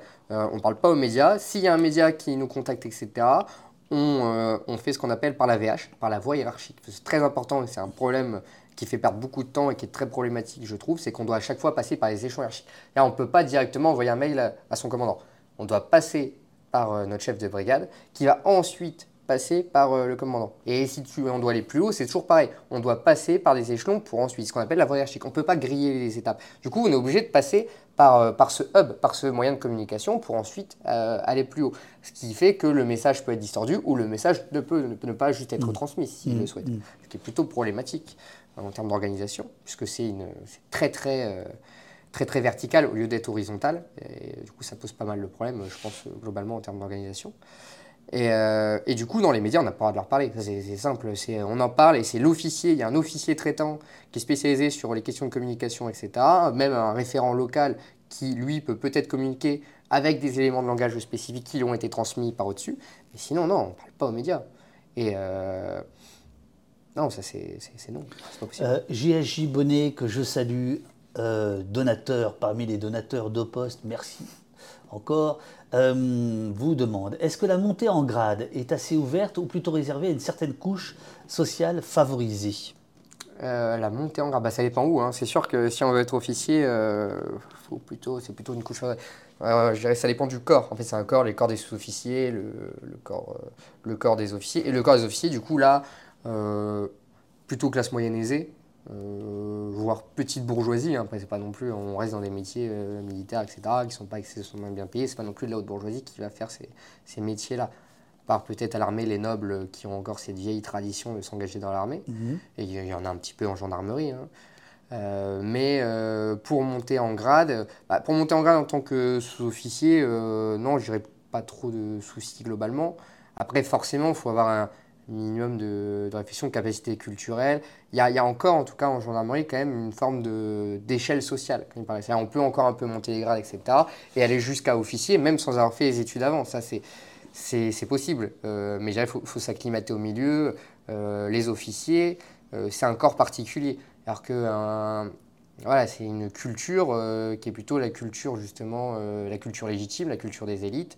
Euh, et du coup, c'est vrai que quelqu'un qui euh, serait un parvenu viendrait des sous-officiers et euh, montrer dans les officiers. En tout cas, il, y a très peu de chances qu'il monte aussi haut et aussi vite que déjà quelqu'un qui a directement été officier. Et ensuite, bah, on n'oubliera jamais qu'il a été sous-officier avant. On, le, renverra à ses origines. Et du coup, euh, euh, on sera jamais au, au même rang. Et par exemple, la voie royale en gendarmerie, quand on devient des GGN, et c'est toujours comme ça actuellement en tout cas, et c'est un peu triste, c'est des gens qui ont fait Saint-Cyr. On passe par Saint-Cyr, on choisit ensuite la voie euh, gendarmerie euh, en dernière année. Donc Saint-Cyr, école militaire. C'est ça, l'école militaire de Saint-Cyr. On se spécialise en gendarmerie. Et du coup, là, c'est la voie royale pour monter plus vite les grades et pour finir euh, général et voir du coup des GGN, directeur de la gendarmerie. Mais euh, ça reste, on est dans, dans une culture militaire du coup qui est, très, qui est quand même très traditionnelle et beaucoup plus en tout cas dans le corps des officiers que des sous-officiers. C'est-à-dire un truc qui me choque toujours et je comprends toujours pas pourquoi ça existe, c'est genre les messes. Euh, Il y a la Sainte-Geneviève qui est la fête de la gendarmerie et on donne encore des messes où il y a des gendarmes qui vont en uniforme, etc. et qui donnent une messe pour la gendarmerie dans un système Une républicain. messe avec un E, on est bien d'accord. Une messe pour la gendarmerie. une cérémonie religieuse, quoi. Pour la gendarmerie. Pas le messe. Non, non, la messe, La la, la messe. messe, la messe religieuse.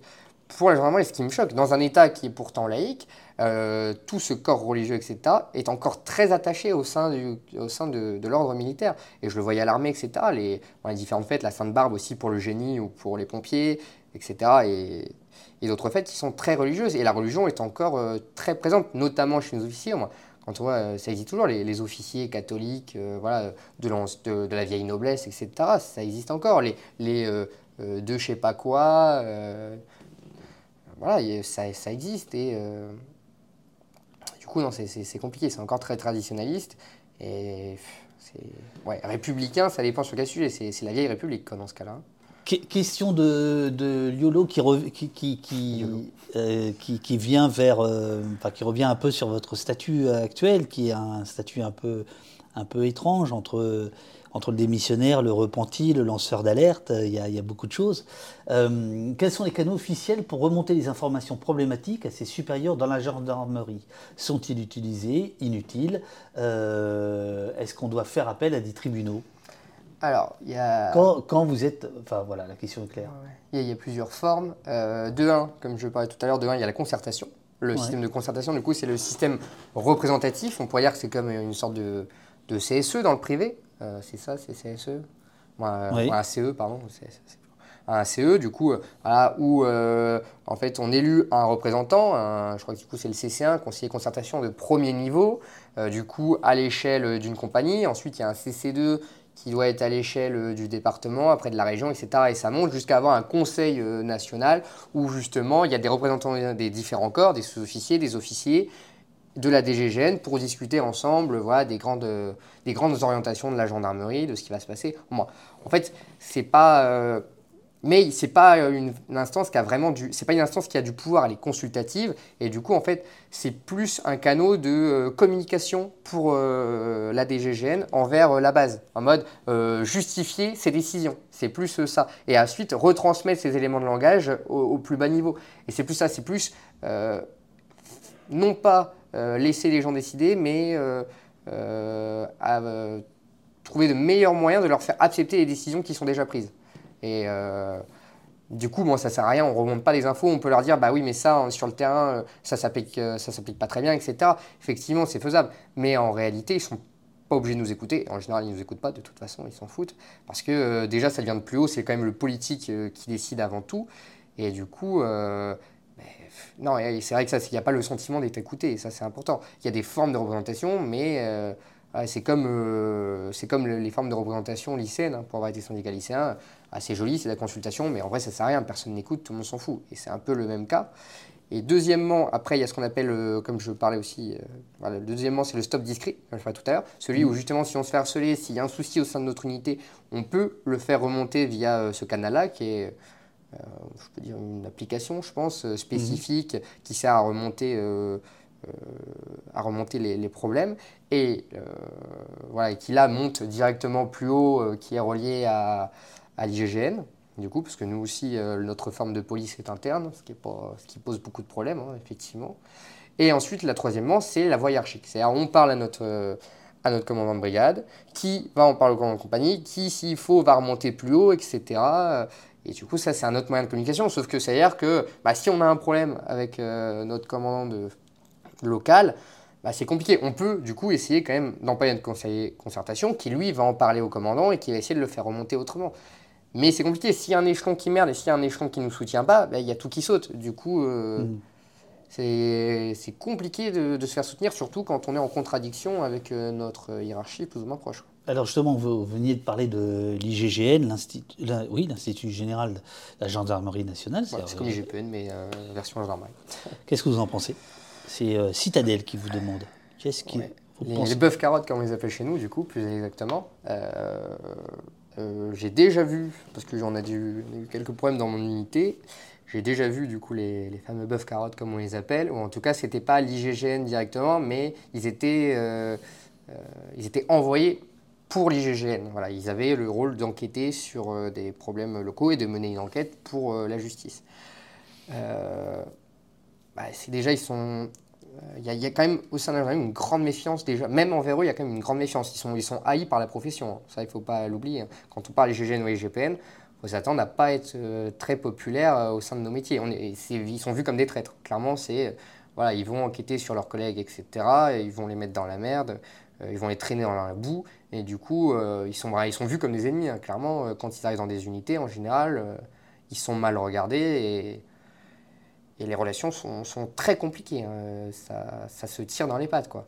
Alors, heureusement, ils ont un statut un petit peu privilégié qui les, euh, ils enlève en tout cas de la voie hiérarchique euh, directe, mais, mais ils, sont quand même, ils sont quand même rattachés à la voie hiérarchique au bout d'un moment. Du coup, si ça monte trop et que trop ils disent non, non, on calme, etc., et ben, ils peuvent calmer le truc. Alors que, euh, c'est-à-dire cacher certaines choses, ou en tout cas ne pas aller trop loin dans l'enquête pour éviter que ça dérape et peut-être que ça donne une mauvaise image de l'institution. Alors que, par exemple, si c'était... euh, Ça, c'est par exemple le cas dans les violences policières. ça, ça peut être le cas, après, j'ai pas d'exemple concret, mais. euh, alors que si c'était euh, ce qu'on appelle une haute autorité administrative qui faisait le travail et qui ne serait pas du coup soumise à la forme hiérarchique, parce que l'IGGN est quand même soumise à la DGGN, au final, l'inspecteur de la gendarmerie nationale euh, est quand même sous les ordres du DGGN, ben, il n'y aurait pas ces problèmes-là, parce que là, du coup, il y a un conflit. Parce que euh, entre la solidarité à la gendarmerie, où il ne faut pas déteindre notre image, et en même temps, il faut quand même euh, traiter les brebis galeuses, ou en tout cas les problèmes qui pourraient, euh, qui pourraient venir dans la gendarmerie. Du coup, traiter à un échelon individuel, local, des petits problèmes, l'IGGN peut les traiter. Mais si c'est un problème qui est plus structurel, qui est plus lié à la gendarmerie en général, effectivement, euh, l'IGGN n'a aucun pouvoir de, changer les choses. Et du coup, ça pose des problèmes parce que, euh, parce que les vrais problèmes, c'est des problèmes structurels, ce pas des problèmes individuels. Quand on parle de racisme au sein de, de la police ou des violences policières, c'est des problèmes qui sont structurels en fait. Et on peut les régler que par euh, des questions, euh, que par, que par des solutions structurelles. Et le problème, c'est que c'est pas ce que proposait l'IGGN ni l'IGPN. Et du coup, on peut poser des rustines sur certains problèmes, mais on peut pas fondamentalement changer les choses. Question euh, philosophique de Satrap. Euh, en cas de tentative de coup d'État de la police, est-ce que la gendarmerie suivrait? Euh, ouais. Question, euh, là on va sur la comète quoi. Pardon, je mais. Euh, compliqué. euh, je pourrais dire d'abord, de, un, je sais pas, parce que je, je sais clairement pas. Euh, de deux, euh, une partie en tout cas suivrait, euh, je pense, à peu près euh, sur certains à 90%. Et en même temps, il y aurait une part quand même qui est gendarmerie, qui est très fidèle à, voilà, ce côté ordre républicain, tout ça. Si l'armée suivait aussi, s'il y avait police armée, bon, je pense que la gendarmerie se rallierait, se rallierait avec, euh, avec les deux autres, hein, ça c'est sûr et certain. Mais si c'est juste la police qui se soulève, je ne sais pas si la gendarmerie, euh, je suis pas sûr que la gendarmerie irait avec, parce qu'ils auraient l'esprit de non, il faut protéger justement la République, etc. Il faut, on est euh, le dernier bastion, euh, voilà, on est vraiment euh, les protecteurs de l'ordre. Euh, Satrap, euh, ah non, pardon, c'est Monsieur Tortue euh, qui revient. Euh, Serait-il possible de parler de la gestion des refus d'obtempérer? La gendarmerie semble mieux les gérer, beaucoup mieux les gérer que la police, selon lui.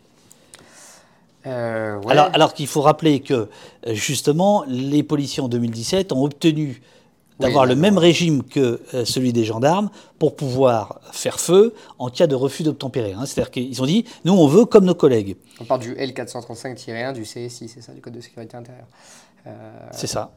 Euh, pour parler là-dessus, parce que ça, du coup, on l'apprend bien, ça, en école, etc. On est assez briefé là-dessus. Et c'est vrai que euh, ça laisse, euh, je trouve, un pouvoir assez large sur l'usage des armes. C'est large. Après, chaque responsabilité individuelle de plus ou moins calculer ce qui est faisable ou pas. Et, de ne pas sortir. Après, j'ai l'impression qu'en gendarmerie, on est, comme je disais tout à l'heure, un peu moins cow-boy. Et du coup, on a un petit peu moins, on dégaine un peu moins nos armes rapidement. Après, on a aussi, et ça, faut pas l'oublier, on n'a pas aussi la même population. On est beaucoup moins dans des quartiers euh, euh, difficiles, populaires, etc. Ce qui fait que on est peut-être un peu moins confronté au refus d'obtempérer, même si ils existent aussi. Moi-même, ah, en 4 ans de gendarmerie, oui, des refus d'obtempérer, c'est sûr, j'en ai fait. Hein. et ça, c'est un sujet qui est très complexe en gendarmerie, parce que par exemple, on n'a plus le droit de poursuivre nos jours, nous en gendarmerie.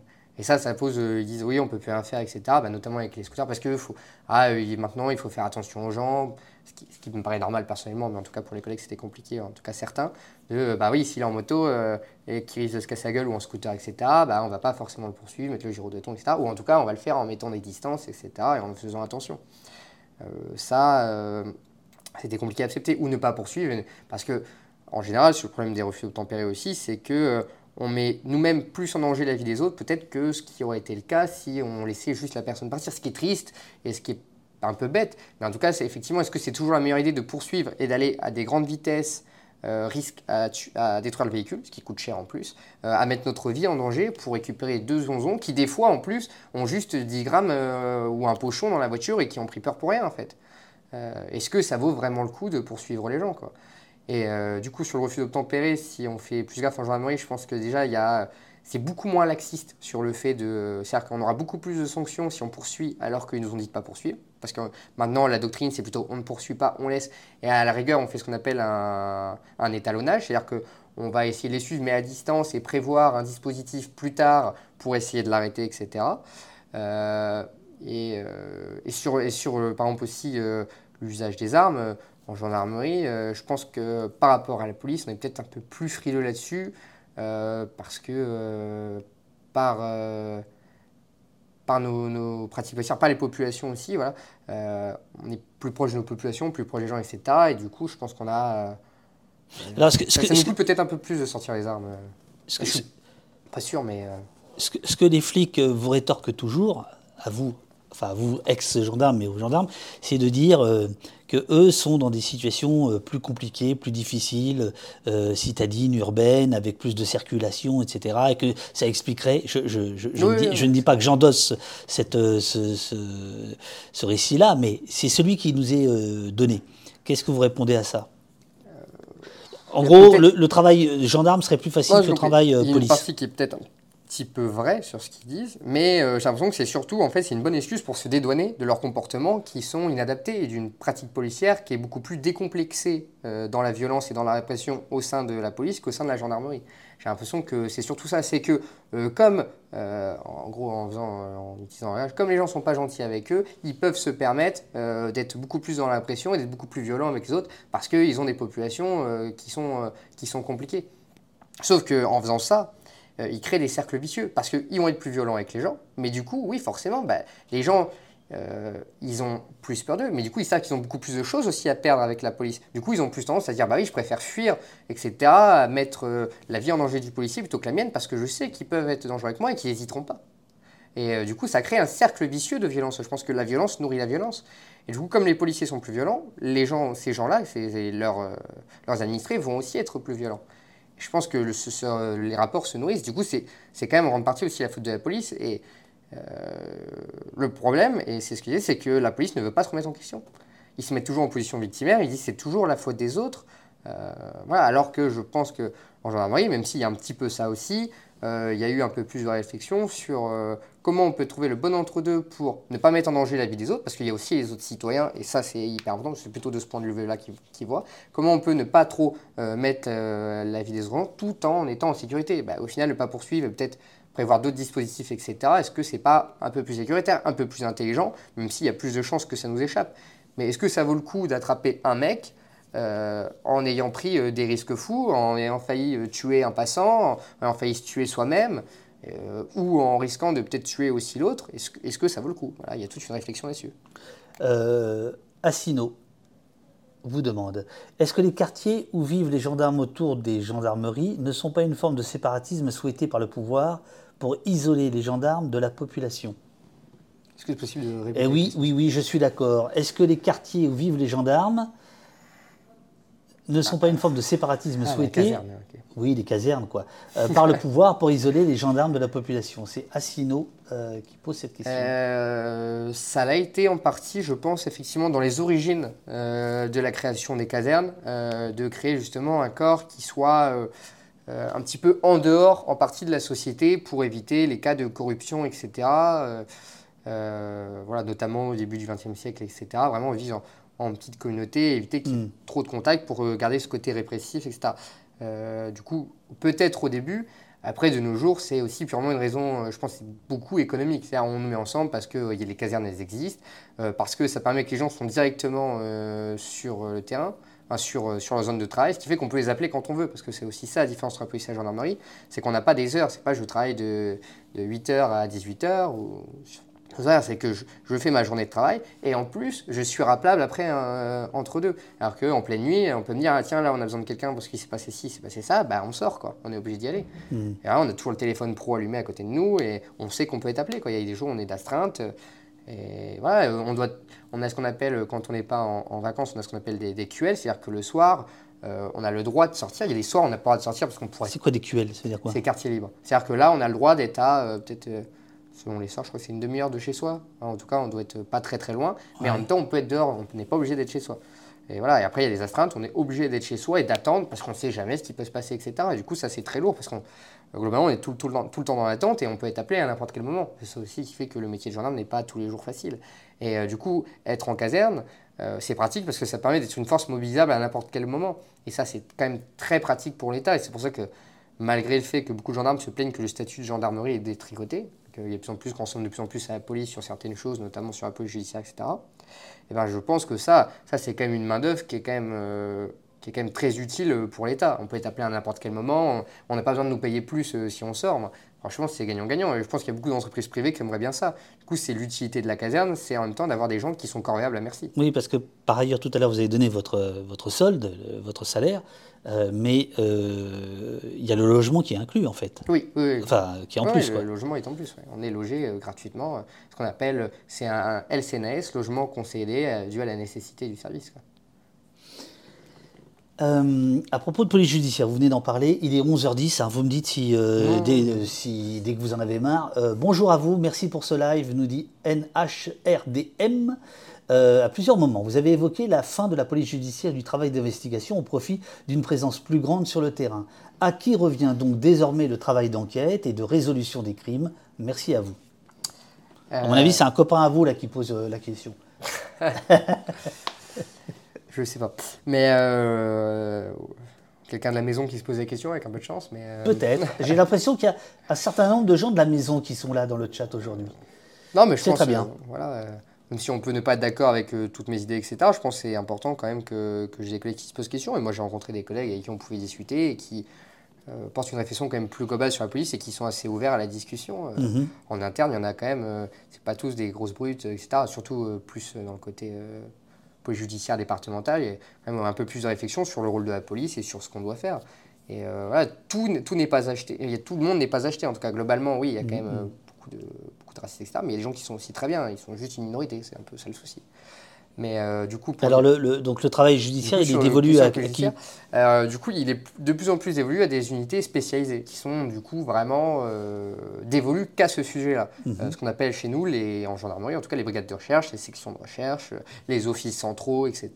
Qui eux, Là, vous, vous venez de donner dans l'ordre hiérarchique. fait. hiérarchique. Voilà, de- euh, voilà, du coup, là, c'est vraiment Du plus petit au plus gros, je Bah, veux une dire. BR, c'est à l'échelle d'une compagnie. Une SR, c'est à l'échelle normalement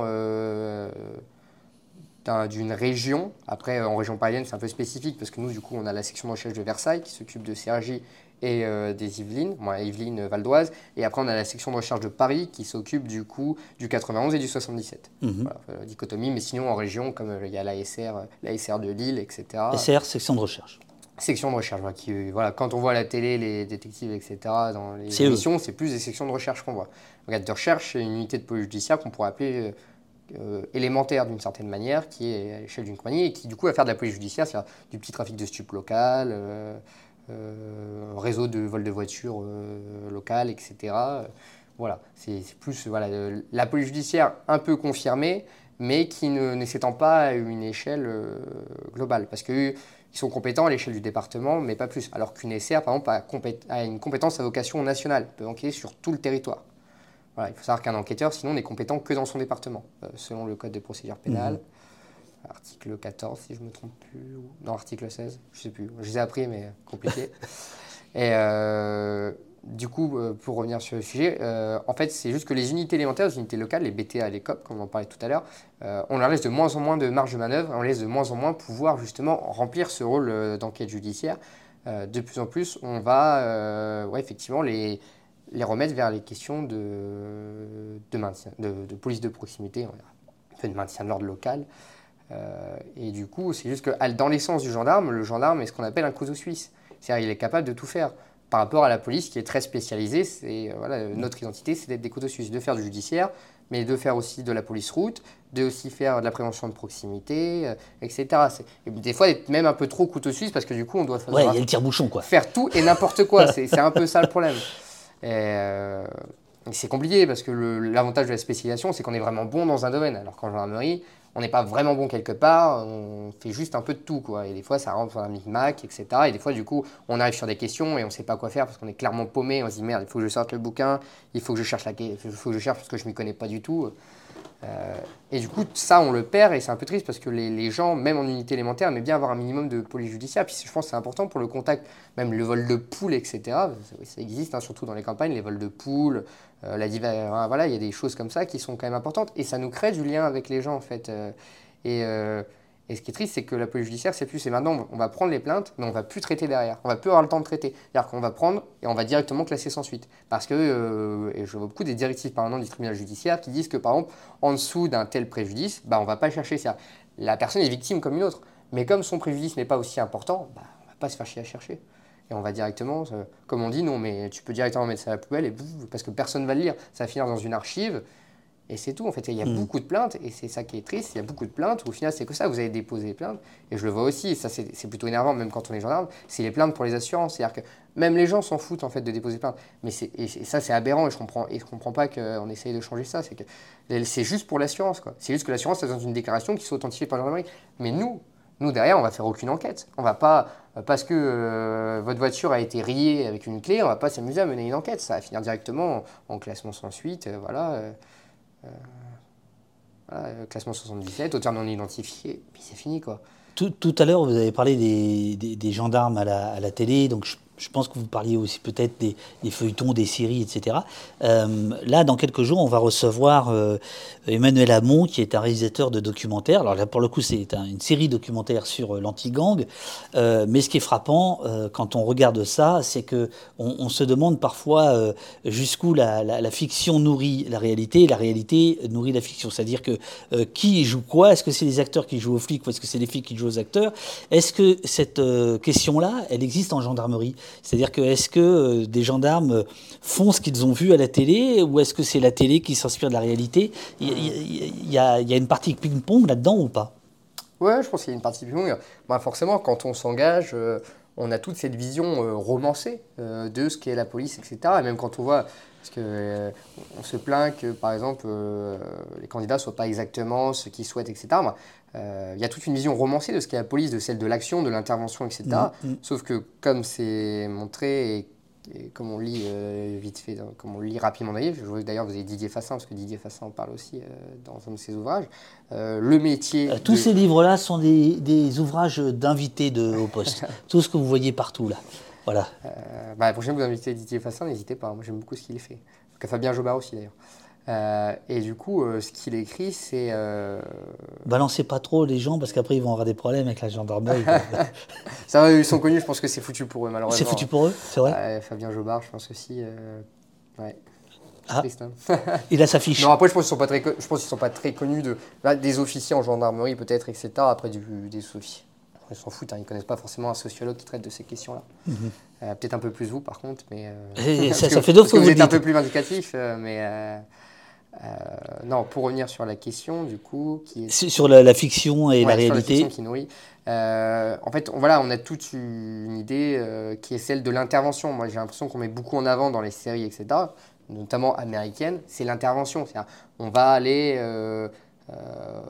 bah, on va aller intervenir, on va avoir de l'action. Quand on va aller en quête d'action ou les crimes dans le genre, on a une vision qui est très romantisée de la police ou de la gendarmerie, qui est celle où il se passe toujours des choses. Voilà, on va euh, on va vivre à 100 à l'heure, on va avoir de l'adrénaline, etc. Alors que, et du coup, ça envoie une vision romancée, et du coup, les gens sont déçus quand ils arrivent en gendarmerie, parce que ça nourrit tout leur imaginaire, on va regarder, on va vraiment servir les gens en ayant de l'action, on va se battre, etc. Alors que la vision de la gendarmerie, la réalité du terrain, c'est plutôt l'attente. Euh, la première mission, et c'est d'ailleurs comme à l'armée, la première, la première mission qu'on a, c'est d'attendre, attendre qu'il se passe quelque chose. Euh, voilà, et d'ailleurs, c'est c'est un peu aussi le problème euh, en France euh, de notre vision policière, c'est que c'est une vision policière qui est proactive, qui va en avant, qui va chercher le crime, alors que euh, dans d'autres pays, notamment anglo-saxons, notamment en Angleterre ou même en Allemagne, c'est une vision qui est justement réactive, c'est-à-dire on réagit parce qu'il s'est passé quelque chose. voilà, c'est des paradigmes policiers qui sont, différents. Et du coup, en France, on a vraiment cette vision-là de il faut aller chercher. On va, on va même s'il ne se passe rien, on va aller chercher la merde, on va aller chercher s'il ne se passe pas quelque chose. Euh, c'est très clair en manifestation. Euh, alors, euh, question à nouveau de Citadelle. Et après, je vais vous citer quelqu'un qui, a l'air d'être de, de, votre maison, enfin, vos autres anciennes maisons. Alors, d'abord, Citadelle. Avez-vous rencontré des gendarmes non blancs, des femmes, des gays? Comment ces personnes sont traitées en interne? Euh, ça se passe bien. Alors déjà, par exemple, celui dont je parlais tout à l'heure, euh, les Suédois, etc., c'est un collègue qui était gay. Hein. Euh, je rappelle que quand même le FN a une base gay assez, assez forte, hein. du coup il n'y a pas de souci sur l'intégration de ces gens-là. Hein. sur les femmes, oui. Alors on est un... Je rappelle qu'en France, on est une des polices les plus féminisées d'Europe, avec 18% de femmes. Après, je crois que je sais pas si ça compte police ou gendarmerie ou si c'est juste la police. Alors en gendarmerie, il y a aussi des femmes, forcément c'est une minorité. Euh, après, euh, moi, j'ai jamais vu souci particulier. Ce qui est le, seul problème, et c'est ce que je parlais aussi avec France Culture, c'est qu'elles ont même parfois internalisé les discours machistes, etc. Où justement, ah, les autres femmes, elles sont chiantes, etc. Euh, bah, où on doit être une femme, mais pas trop quand même. voilà. On doit plutôt quand même, et puis c'est un monde d'hommes. Du coup, euh, euh, moi, quand... il faut être presque plus mec que les mecs. C'est ça, exactement. Et c'est mm. un discours qui revient régulièrement. Et pour ça que quand j'entends des, des, des, femmes qui veulent s'engager dans l'armée ou autre, je leur dis bon courage, parce que parce qu'il va falloir se pour arriver au même grade, pour avoir la même chose, et c'est toujours le cas, il va falloir se battre deux fois plus qu'un homme. Ça va être deux fois plus dur en fait, parce que en tant que femme, on va être moins bien considéré en fait, euh, qu'il le veuille ou non, même si dans les discours, etc., ça ne sera pas, ça mhm. sera pas intelligible, en tout cas dans, euh, dans, les, dans la réalité du terrain, dans les comportements internalisés, ça sera quand même assez sexiste. Et du coup, être une femme en gendarmerie, ça reste compliqué. Quoi. Après, des personnes racisées, moi, dans, bah, surtout en région parisienne, du coup un peu plus, en mon unité, j'en avais, et bah, on leur fait des petites blagues. Il y a quelques préjugés racistes qui ont existé. Euh, voilà, en mode, euh, bah, si c'est une personne noire, elle va être un peu plus feignante, elle va être plus long. Et du coup, on va, euh, on va d'autant plus renforcer ce stéréotype-là. Et la personne va peut-être un peu, en partie aussi, se, se, conformer aux attentes de ses collègues hmm. de ce côté-là. Et du coup, ces préjugés racistes vont, vont ressortir. Hmm. Euh, et euh, voilà, du coup, oui, hein, quand même un problème de racisme. Après, euh, c'est pas direct, c'est moi en tout cas, j'ai jamais entendu un collègue dire Ah, toi t'es noir, du coup t'es mauvais. Mais après, par contre, il peut y avoir des petites blagues en ah, regarde, regarde tes copains, etc. Ah, c'est un petit peu lourd, mais ça va jamais être face à face et ça sera jamais un, un, raciste, un racisme direct où la personne va être ostracisée par ses couleurs, etc. Ça non. Alors, quelqu'un qui me semble être de la maison Pandore, Azer 1903, qui pose la question les relations avec la hiérarchie sont-elles plus simples avec les officiers EOGN, je ne sais pas ce que c'est, ou avec les officiers saint-syriens Et ensuite, autre question à 11h15, les PSIG et PSIG, sabre, ont quelle image au sein du corps des SOG? Il va falloir. L'EOGN, c'est l'école des officiers de la gendarmerie nationale, c'est euh, à Melun, c'est euh, l'école où sont formés les officiers. Alors la différence entre officier EOGN et officier Melun, c'est que euh, du coup les officiers EOGN, c'est euh, du coup soit euh, interne par ce qu'on appelle le semi-direct, on passe un concours interne pour passer de sous-officier à officier, soit des gens qui sont recrutés sur concours universitaire. Ils ont bac plus 5, ils réussissent le concours, ils partent à l'EOGN pour devenir à la fin officier de gendarmerie. Saint-Cyrien, c'est ceux dont on parlait tout à l'heure, qui du coup sont issus de l'école militaire, ils ont fait une prépa militaire, et à l'issue, ils ont passé le concours de Saint-Cyr et ils sont rentrés pour devenir officiers dans l'armée. la différence entre les deux, c'est que en général, les Saint-Syriens, qui du coup sont vus comme l'élite de l'élite, comme ce qu'on appelle la race des seigneurs, c'est comme ça qu'on les appelle, nous, les, en général les SOG, les sous-officiers de la gendarmerie nationale, c'est ce qu'il entendait par, par SOG.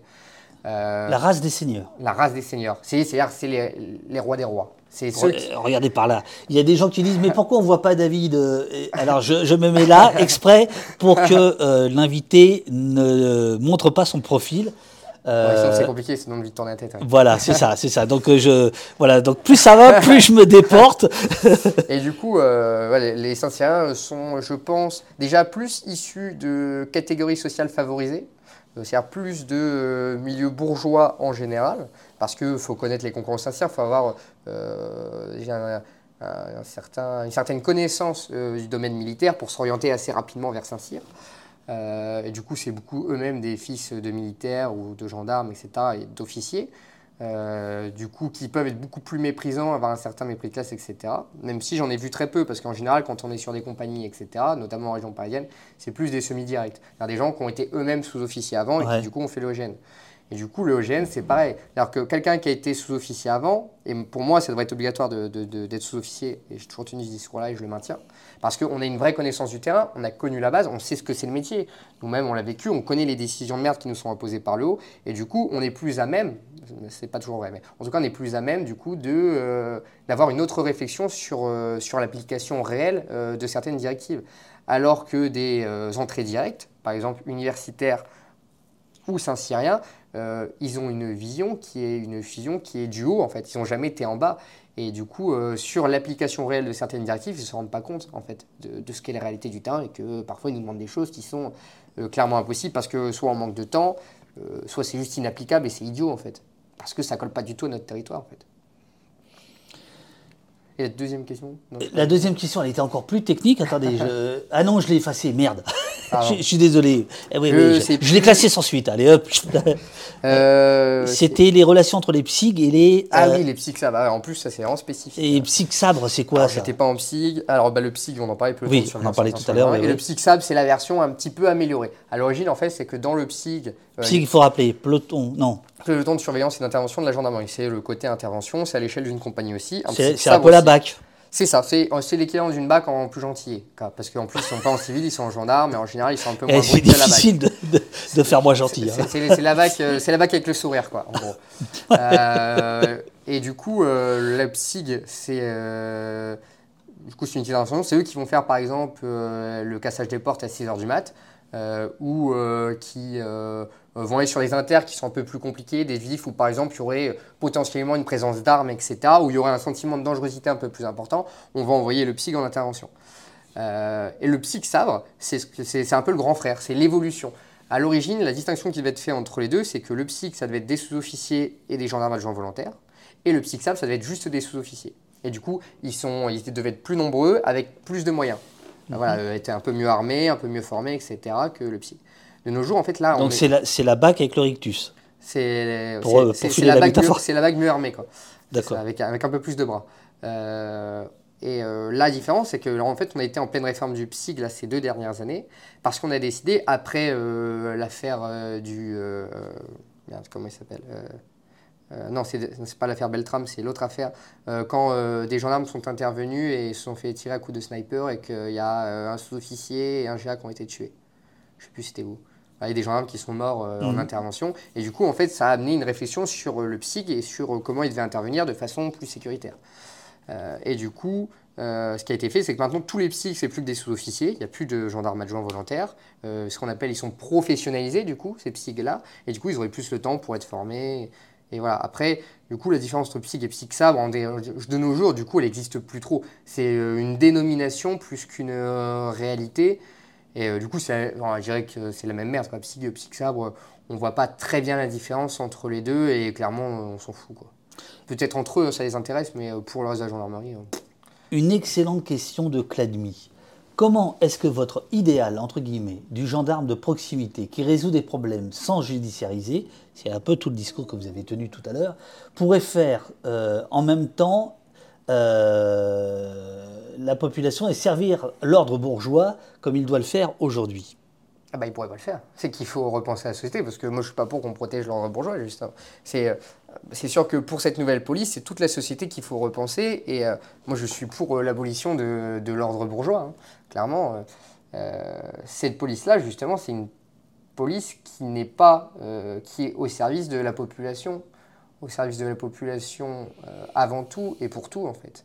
Euh, et du coup, non, il ne doit plus y avoir... euh, Oui, mais là- Ouais, pardon. Ouais, non, non, c'est moi, je- excusez-moi.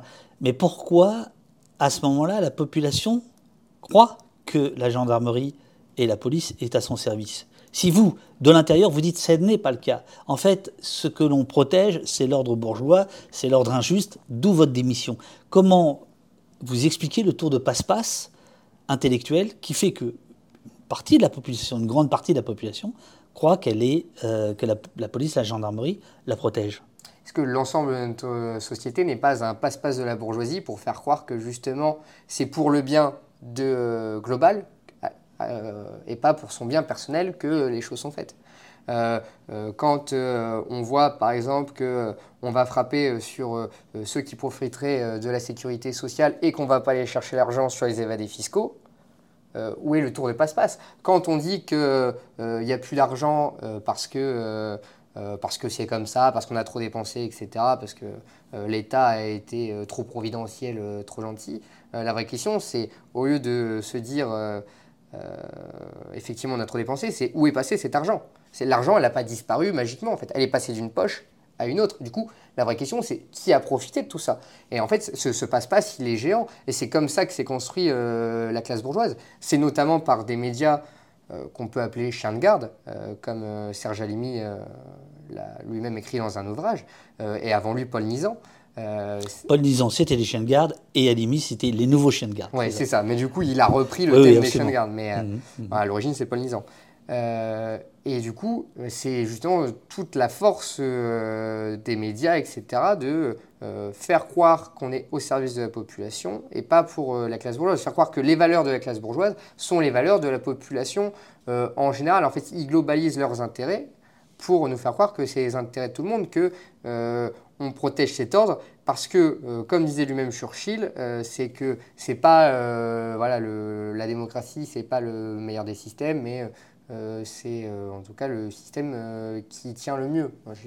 Pas exactement ça la, la- le Euh, je pense que le chat va retrouver la. j'ai paraphrasé, mais en gros, euh, c'est ça, c'est le moins pire en fait, hein, pour euh, C'est ça, à, euh, l'exception de tous les autres. quoi. C'est ça. Et du coup, euh. Je crois que c'est ça, le- oui. et, et- et du coup, euh, c'est ça, on nous fait croire qu'en fait, il n'y a pas d'autre solution. En fait, c'est ça le vrai tour de passe-passe de, de la bourgeoisie. C'est on nous dit, c'est comme ça et c'est pas autrement en fait. Et dès qu'on pense un peu euh, autrement, on est marginalisé, on est ostracisé et on nous traite d'utopiste. Parce qu'on dit, bah non, en fait, la marche du monde a toujours été comme ça. On fait une relecture historique qui d'ailleurs est totalement fausse, euh, euh, qui est appuyée par des par des, par des siècles de chiens de garde, par euh, de nombreux auteurs qui sont privilégiés, qui sont mis en lumière par rapport à d'autres. Moi, je pense que des chercheurs euh, qui traitent des questions policières euh, de façon euh, négative et critique sont pas mis en lumière comme euh, le sont euh, d'autres sociologues Oui. ou des historiens qui sont plutôt pro, pro système en fait. Et comme eux, ils ont le- les moyens économiques, les moyens médiatiques, euh, la force d'État, etc., qui ont tout ça en main, c'est très compliqué de, de lutter contre la bourgeoisie, de lutter contre une idéologie dominante qui est euh, appuyée de tous les côtés, parce qu'il y a une propagande bourgeoise, et ça, il ne faut pas s'en cacher. On vit dans un système où il y a effectivement une propagande, c'est pas que dans les systèmes, comme on utilise parfois en histoire, dans des systèmes fascistes ou des systèmes euh, communistes, comme le dirait certains, on est tout le Est-ce temps est-ce- que vous avez le, le, le sentiment, qu'en témoignant ici ce matin, en ayant écrit votre lettre dans Mediapart, euh, en ayant témoigné à France Culture, euh, vous, vous essayez de mettre un grain de sable de- dans ce mécanisme euh, de la propagande bourgeoise Est-ce que c'est ça votre, votre idée? Bah, j'espère d'être un peu écouté. J'espère, euh, comme on dit, ne pas convaincre que les convaincus, parce que malheureusement, bah, qui regarde au poste? C'est des gens qui sont déjà en partie convaincus, je pense, globalement. Non, là, vous avez fait venir d'anciens collègues.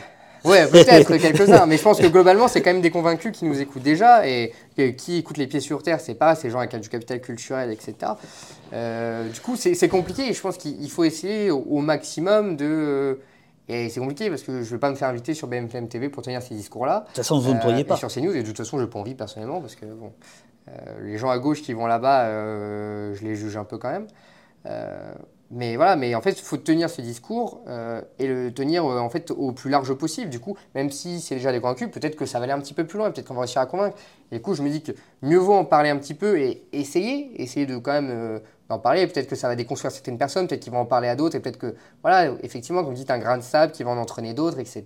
Et le sablier va peut, se remplir, peut-être. Mhm. en tout cas, ça me paraît mieux que de rien faire, même si c'est peut-être même si c'est peut-être compliqué en fait. Et du coup, c'est important de témoigner. Certains euh, se demandent pourquoi vous, vous, ne, vous avez choisi de, de, de, déguerpir plutôt que de lutter à l'intérieur. Vous pensez que lutter à l'intérieur, c'est absolument impossible? Ou que c'est plus efficace de lutter à l'extérieur? Ou simplement pour des raisons de commodité personnelle et qu'à un moment donné, euh, ras-le-bol quoi? Bah, C'est compliqué parce qu'il y a quand même une grande dichotomie à être gendarme et anarchiste. Hein. Déjà, c'est un peu. Euh, c'est un petit peu schizophrénique hein, de, de, faire les deux. C'est antinomique, c'est compliqué, c'est de, de, mettre les deux et de s'accepter. Et voilà, et puis, euh, on va pas se mentir, il y a le jugement des proches, parce que comme je viens d'un milieu de gauche, etc., en tout cas de, par mes amis, en part, quand même, en tout cas dans ma famille, même si ça va bien, par mes amis, c'est compliqué. Il y a toujours la même blague, bah alors t'es toujours flic, etc. Et ça, ça, ça a quand même joué en partie, parce que les blagues étaient parfois lourdes, et ça n'a pas toujours été facile à vivre, et du coup, ça aussi, ça a pensé, euh, ça m'a fait repenser aussi mon engagement. Et ensuite, il y a aussi le fait que oui, effectivement, de l'intérieur, bah non, on ne change pas les choses en fait. Euh, comme on dit, il faut, hein, vous en parlez, euh, l'abolition de la police, il faut abolir la police. Après, pour établir autre chose au-dessus, moi je pense, même si c'est pas une forme de police, les juges de paix, comme je les appelle, mais mhm. une autre forme, une autre forme. Mais il faut, c'est en fait c'est impossible, on ne changera pas la, police en il y a les, son passé, son histoire est, est, trop riche, est trop long pour que on puisse directement de l'intérieur, sans, sans tout repenser, sans tout rechanger, en faire quelque chose. Euh, non, dans l'état actuel, euh, et c'est pas. Alors, je pense que. Est-ce que par exemple la carte de, de, la de la, de la réforme vous semble même pas euh, tentable, ça sert à rien? Oui, non, mais on peut réformer, on va faire des rustines sur, sur les problèmes, mais on ne changera pas globalement le problème. Après, je pense que c'est c'est toute la société qu'il faut repenser aussi. C'est mhm. aussi ça le problème. C'est que la police, ça vient d'un problème beaucoup plus large, même s'il euh, y a un problème encore plus ignorant au sein de c'est que c'est toute la société qu'il faut repenser et dont il faut revoir euh, les fondamentaux, notamment à l'ère de euh, la crise écologique qui s'annonce. on ne peut pas rester dans une société qui est de une société de l'accumulation, une société individualiste, etc. On, voit qu'à propos de, du, de la crise écologique, environnementale, on voit qu'évidemment euh, les gendarmes sont euh, en première ligne avec euh, la section des terres notamment. je dis évidemment parce qu'ils sont dans les campagnes. ils sont en première ligne sur la lutte contre ce qui est appelé euh, improprement à mes yeux, mais enfin, bon bref, ce qui est appelé euh, le radicalisme écologique, etc. Est-ce que ces questions-là sont, euh, discutées dans les gendarmes, chez les gendarmes ou pas? C'est-à-dire l'idée de dire que finalement il faut, on protège les, les, intérêts de la FNSEA et on va, on va aller chercher des gens qui grimpent dans les arbres pour empêcher des constructions d'autoroutes inutiles. Bah, je pense que globalement, et souvent, ils sont très influencés quand même par, euh, par les médias et par ce discours ambiant sur euh, ce qu'on appelle, ce que, ce que Darmanin appelle l'éco-terrorisme, qui je pense est totalement une connerie personnellement aussi. Bien sûr. Euh, et, mais je pense qu'ils sont globalement et du coup influencés par ça, par ces médias, par le message de notre hiérarchie et que du coup, globalement, ils y croient. Quoi. Quand ce qui s'est passé à Sainte-Soline, c'était quand même plus en soutien aux gendarmes. Regarde, les pauvres gendarmes qu'ils ont ramassés, etc., ce qu'ils ont répondu, c'était normal. Alors que, ouais, moi j'ai vu les images, etc. Non, c'est honteux, surtout qu'en en fait, ces gens-là, euh, c'est pareil. En fait, votre intérêt, c'est pas celui de lutter contre les gens à Sainte-Soline, c'est justement de lutter contre la FNSA et contre euh, Monsanto et, et, toutes ces merdes qui essayent de nous injecter pour des intérêts en fait, qui sont purement euh, économiques et spéculatifs. mais ils pensent. Ils, sont, ils baignent dans, ce, dans ces modes de pensée, dans cette simplification de la pensée, parce que c'est une simplification de la pensée. Et puis ça les arrange bien, parce que c'est compliqué aussi de. À partir du moment où on est conscient du problème, bah, c'est compliqué de. C'est-à-dire qu'il faut repenser toute sa vie, en fait, repenser son métier, etc. Et c'est très compliqué. C'est peut-être plus simple aussi, des fois, de se mettre des œillères. Et je pense qu'il y a certains collègues qui font ça, ils se mettent des œillères et puis ils disent bah, il faut qu'on continue comme ça et pas autrement. Quoi. Euh, Jeanne de Brigue, euh, et après je, vais vous laisser quand même euh, vous reposer parce que deux heures. non, attends, il est quelle heure là? 11h37, non, ça fait deux heures et demie. Ça fait deux heures et demie. comment avez-vous été accueilli, vous demande Jeanne, à l'UCL, puisque pour ceux qui n'étaient pas au courant, euh, monsieur a rejoint euh, l'Union communiste libertaire, ça a été dit au- en tout début euh, des- de, de causerie. L'ont-ils perçu immédiatement comme un camarade? Ont-ils été suspicieux, vu les infiltrations récurrentes de la police dans les milieux de la gauche radicale Et ça renvoie à ce que vous venez de dire à l'instant, c'est-à-dire le regard des copains, le temps que vous étiez flic, qui, voilà, qui, Mm. qui se méfiaient un peu. À mon avis, pas forcément à tort. Euh, Ah, sympa, merci. non, mais je veux dire, c'est quand même Ah pas, un c'est quand même pas métier innocent. Oui, oui, non, je comprends très bien. Après, euh, c'était euh, c'était mes amis déjà avant que je sois flic. Du coup, ils me connaissaient, ils me connaissent déjà mon engagement, etc.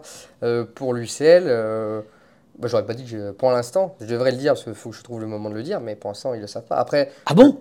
non, j'avoue. Ah, ils savent qu'il y a un gendarme parce qu'ils ont fait. J'étais en réunion, ils ont fait. Peut-être il y a peut-être des camarades qui regardent, du coup ils vont savoir que ça va, mais c'est pas grave. Euh, ils ont fait. En plus, il y a mon prénom, s'ils ont bien regardé jusqu'au début. Et euh, du coup, euh, ils ont fait la petite blague en mode Ah oui, alors qui est le gendarme entre nous, etc. Et j'ai pas pipé mot, j'ai fait. Voilà, j'ai rien dit, mais. ils ont su, ils ont écouté l'émission France Culture, mais ils savent pas qui est, qui est le gendarme. Quoi. Et c'est compliqué de leur oui, oui, bah oui, j'étais gendarme. C'est compliqué de se faire accepter dans le milieu de gauche en disant, bah ouais, j'ai été flic. etc. Après, j'avoue que j'y suis pas non plus hyper souvent parce que en ce moment, j'ai pas trop le temps et que je trouve que c'est pas parfois assez radical sur certains trucs et que c'est. euh, que, ouais. Il y a beaucoup d'idées, mais euh, c'est pas toujours très concret. Moi, j'ai, envie que ce soit un peu plus concret, qu'on lutte un peu plus.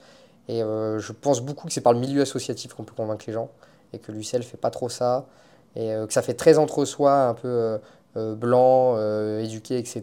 Et je trouve que c'est un petit peu triste sur certains points. voilà. Après, moi, c'est mes idées quand même. hein, je me définis comme communiste libertaire. Mais est-ce que le mouvement est vraiment. euh, euh, vraiment, euh, j'arrive peut-être pas au point de la lutte, mais arrive vraiment à centraliser, arrive vraiment à sortir de juste d'un entre-soi J'ai pas trop l'impression, et ça, ça me dérange. J'ai envie de toucher une communauté plus globale, en fait. Et euh, faire des actions, et de faire des choses qui soient concrètes. Et juste se retrouver en réunion pour discuter anarchisme, je trouve pas que ce soit très intéressant. Et c'est pas ma vision de mon engagement militant, en tout cas. Ultime. euh, enfin, non, il reste deux questions, mais euh, l'avant-dernière. euh, qu'est- Qu'est-ce que vous risquez aujourd'hui? Qu'est-ce que vous avez risqué en étant ici Je sais pas, pas grand-chose, je pense. hein. je suis je suis plus gendarme, de toute façon, j'ai le droit de parler comme, comme j'ai envie. Clairement, je sais pas. Après, on est quand même dans un pays où la liberté d'expression est protégée. Du coup, je pense que judiciairement, je risque rien du tout, parce que j'ai encore le droit de dire ce que je veux. La liberté d'expression est quand même relativement protégée. Euh, bah, à part le fait que euh, si les, des fachos me reconnaissaient, je pense qu'ils aimeraient bien me... Ils aimeraient bien s'occuper de moi parce que je serais considéré comme un traître, ou même certains collègues, hein, si.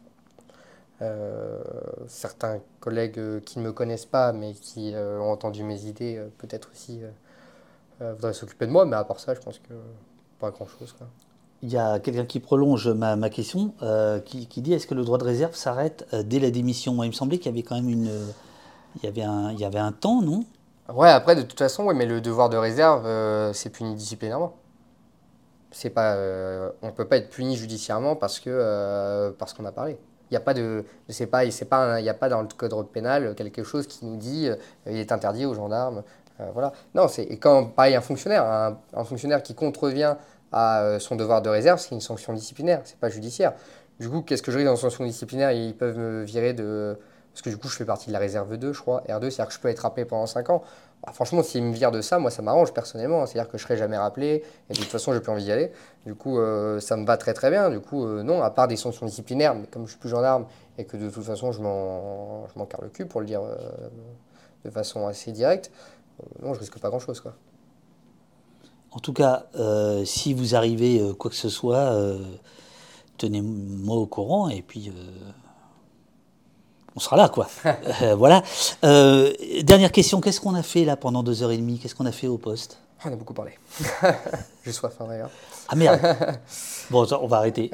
Et à part Non, non, parler. mais euh, je sais pas, on a... c'est-à-dire quoi, faire un résumé, un peu une syntaxe Non, une synthèse de tout ce pour vous, qu'est-ce qu'on a fait là? Ah, Qu'est-ce qu'on a fait là? Je pense qu'on a, on a discuté de, de ce qu'était la gendarmerie, de mes espoirs, de mes désillusions, de, de ce qu'est la réalité euh, du métier de, gendarme, quelque chose qui est, je pense, un peu trop méconnu du, grand public. Euh, et on a essayé euh, d'avoir un peu un regard neuf, un regard nouveau sur une institution euh, voilà, qui est très, très discrète et très silencieuse, voilà, qui ne parle qu'en interne. Merci beaucoup, nous dit Hégémonie. Il y avait quelqu'un qui faisait une blague tout à l'heure qui m'a fait rigoler, mais je la retrouve pas. Euh, est-ce que quand un gendarmerie, est-ce que les gendarmeries, euh, bon bref, euh, ça marche mieux à l'écrit avec le singulier, le pluriel. je, merci beaucoup, nous dit Gémonie. Merci, monsieur le gendarme démissionnaire, nous dit Eurialisation. eh bien, merci beaucoup du témoignage, nous dit Matt 6644. Je regarde s'il y a d'autres d'autres choses. Merci. Ah oui, ça s'arrête pas. Merci pour cette interview. Merci pour cette intervention. Merci Stéphane passionnant. Euh, merci pour cette émission et merci à ce monsieur. C'est important d'avoir la possibilité d'entendre tout ça, nous dit Winlock, je le crois aussi. Euh, merci pour cet entretien, nous dit Didi Blue. Euh, prenez soin de vous. merci pour cette intervention, nous dit Javin. oui, c'était bien, c'était top. Vous, merci. au plaisir de l'entendre à nouveau et suivre son insertion chez les Anards, Jeanne de Brigue.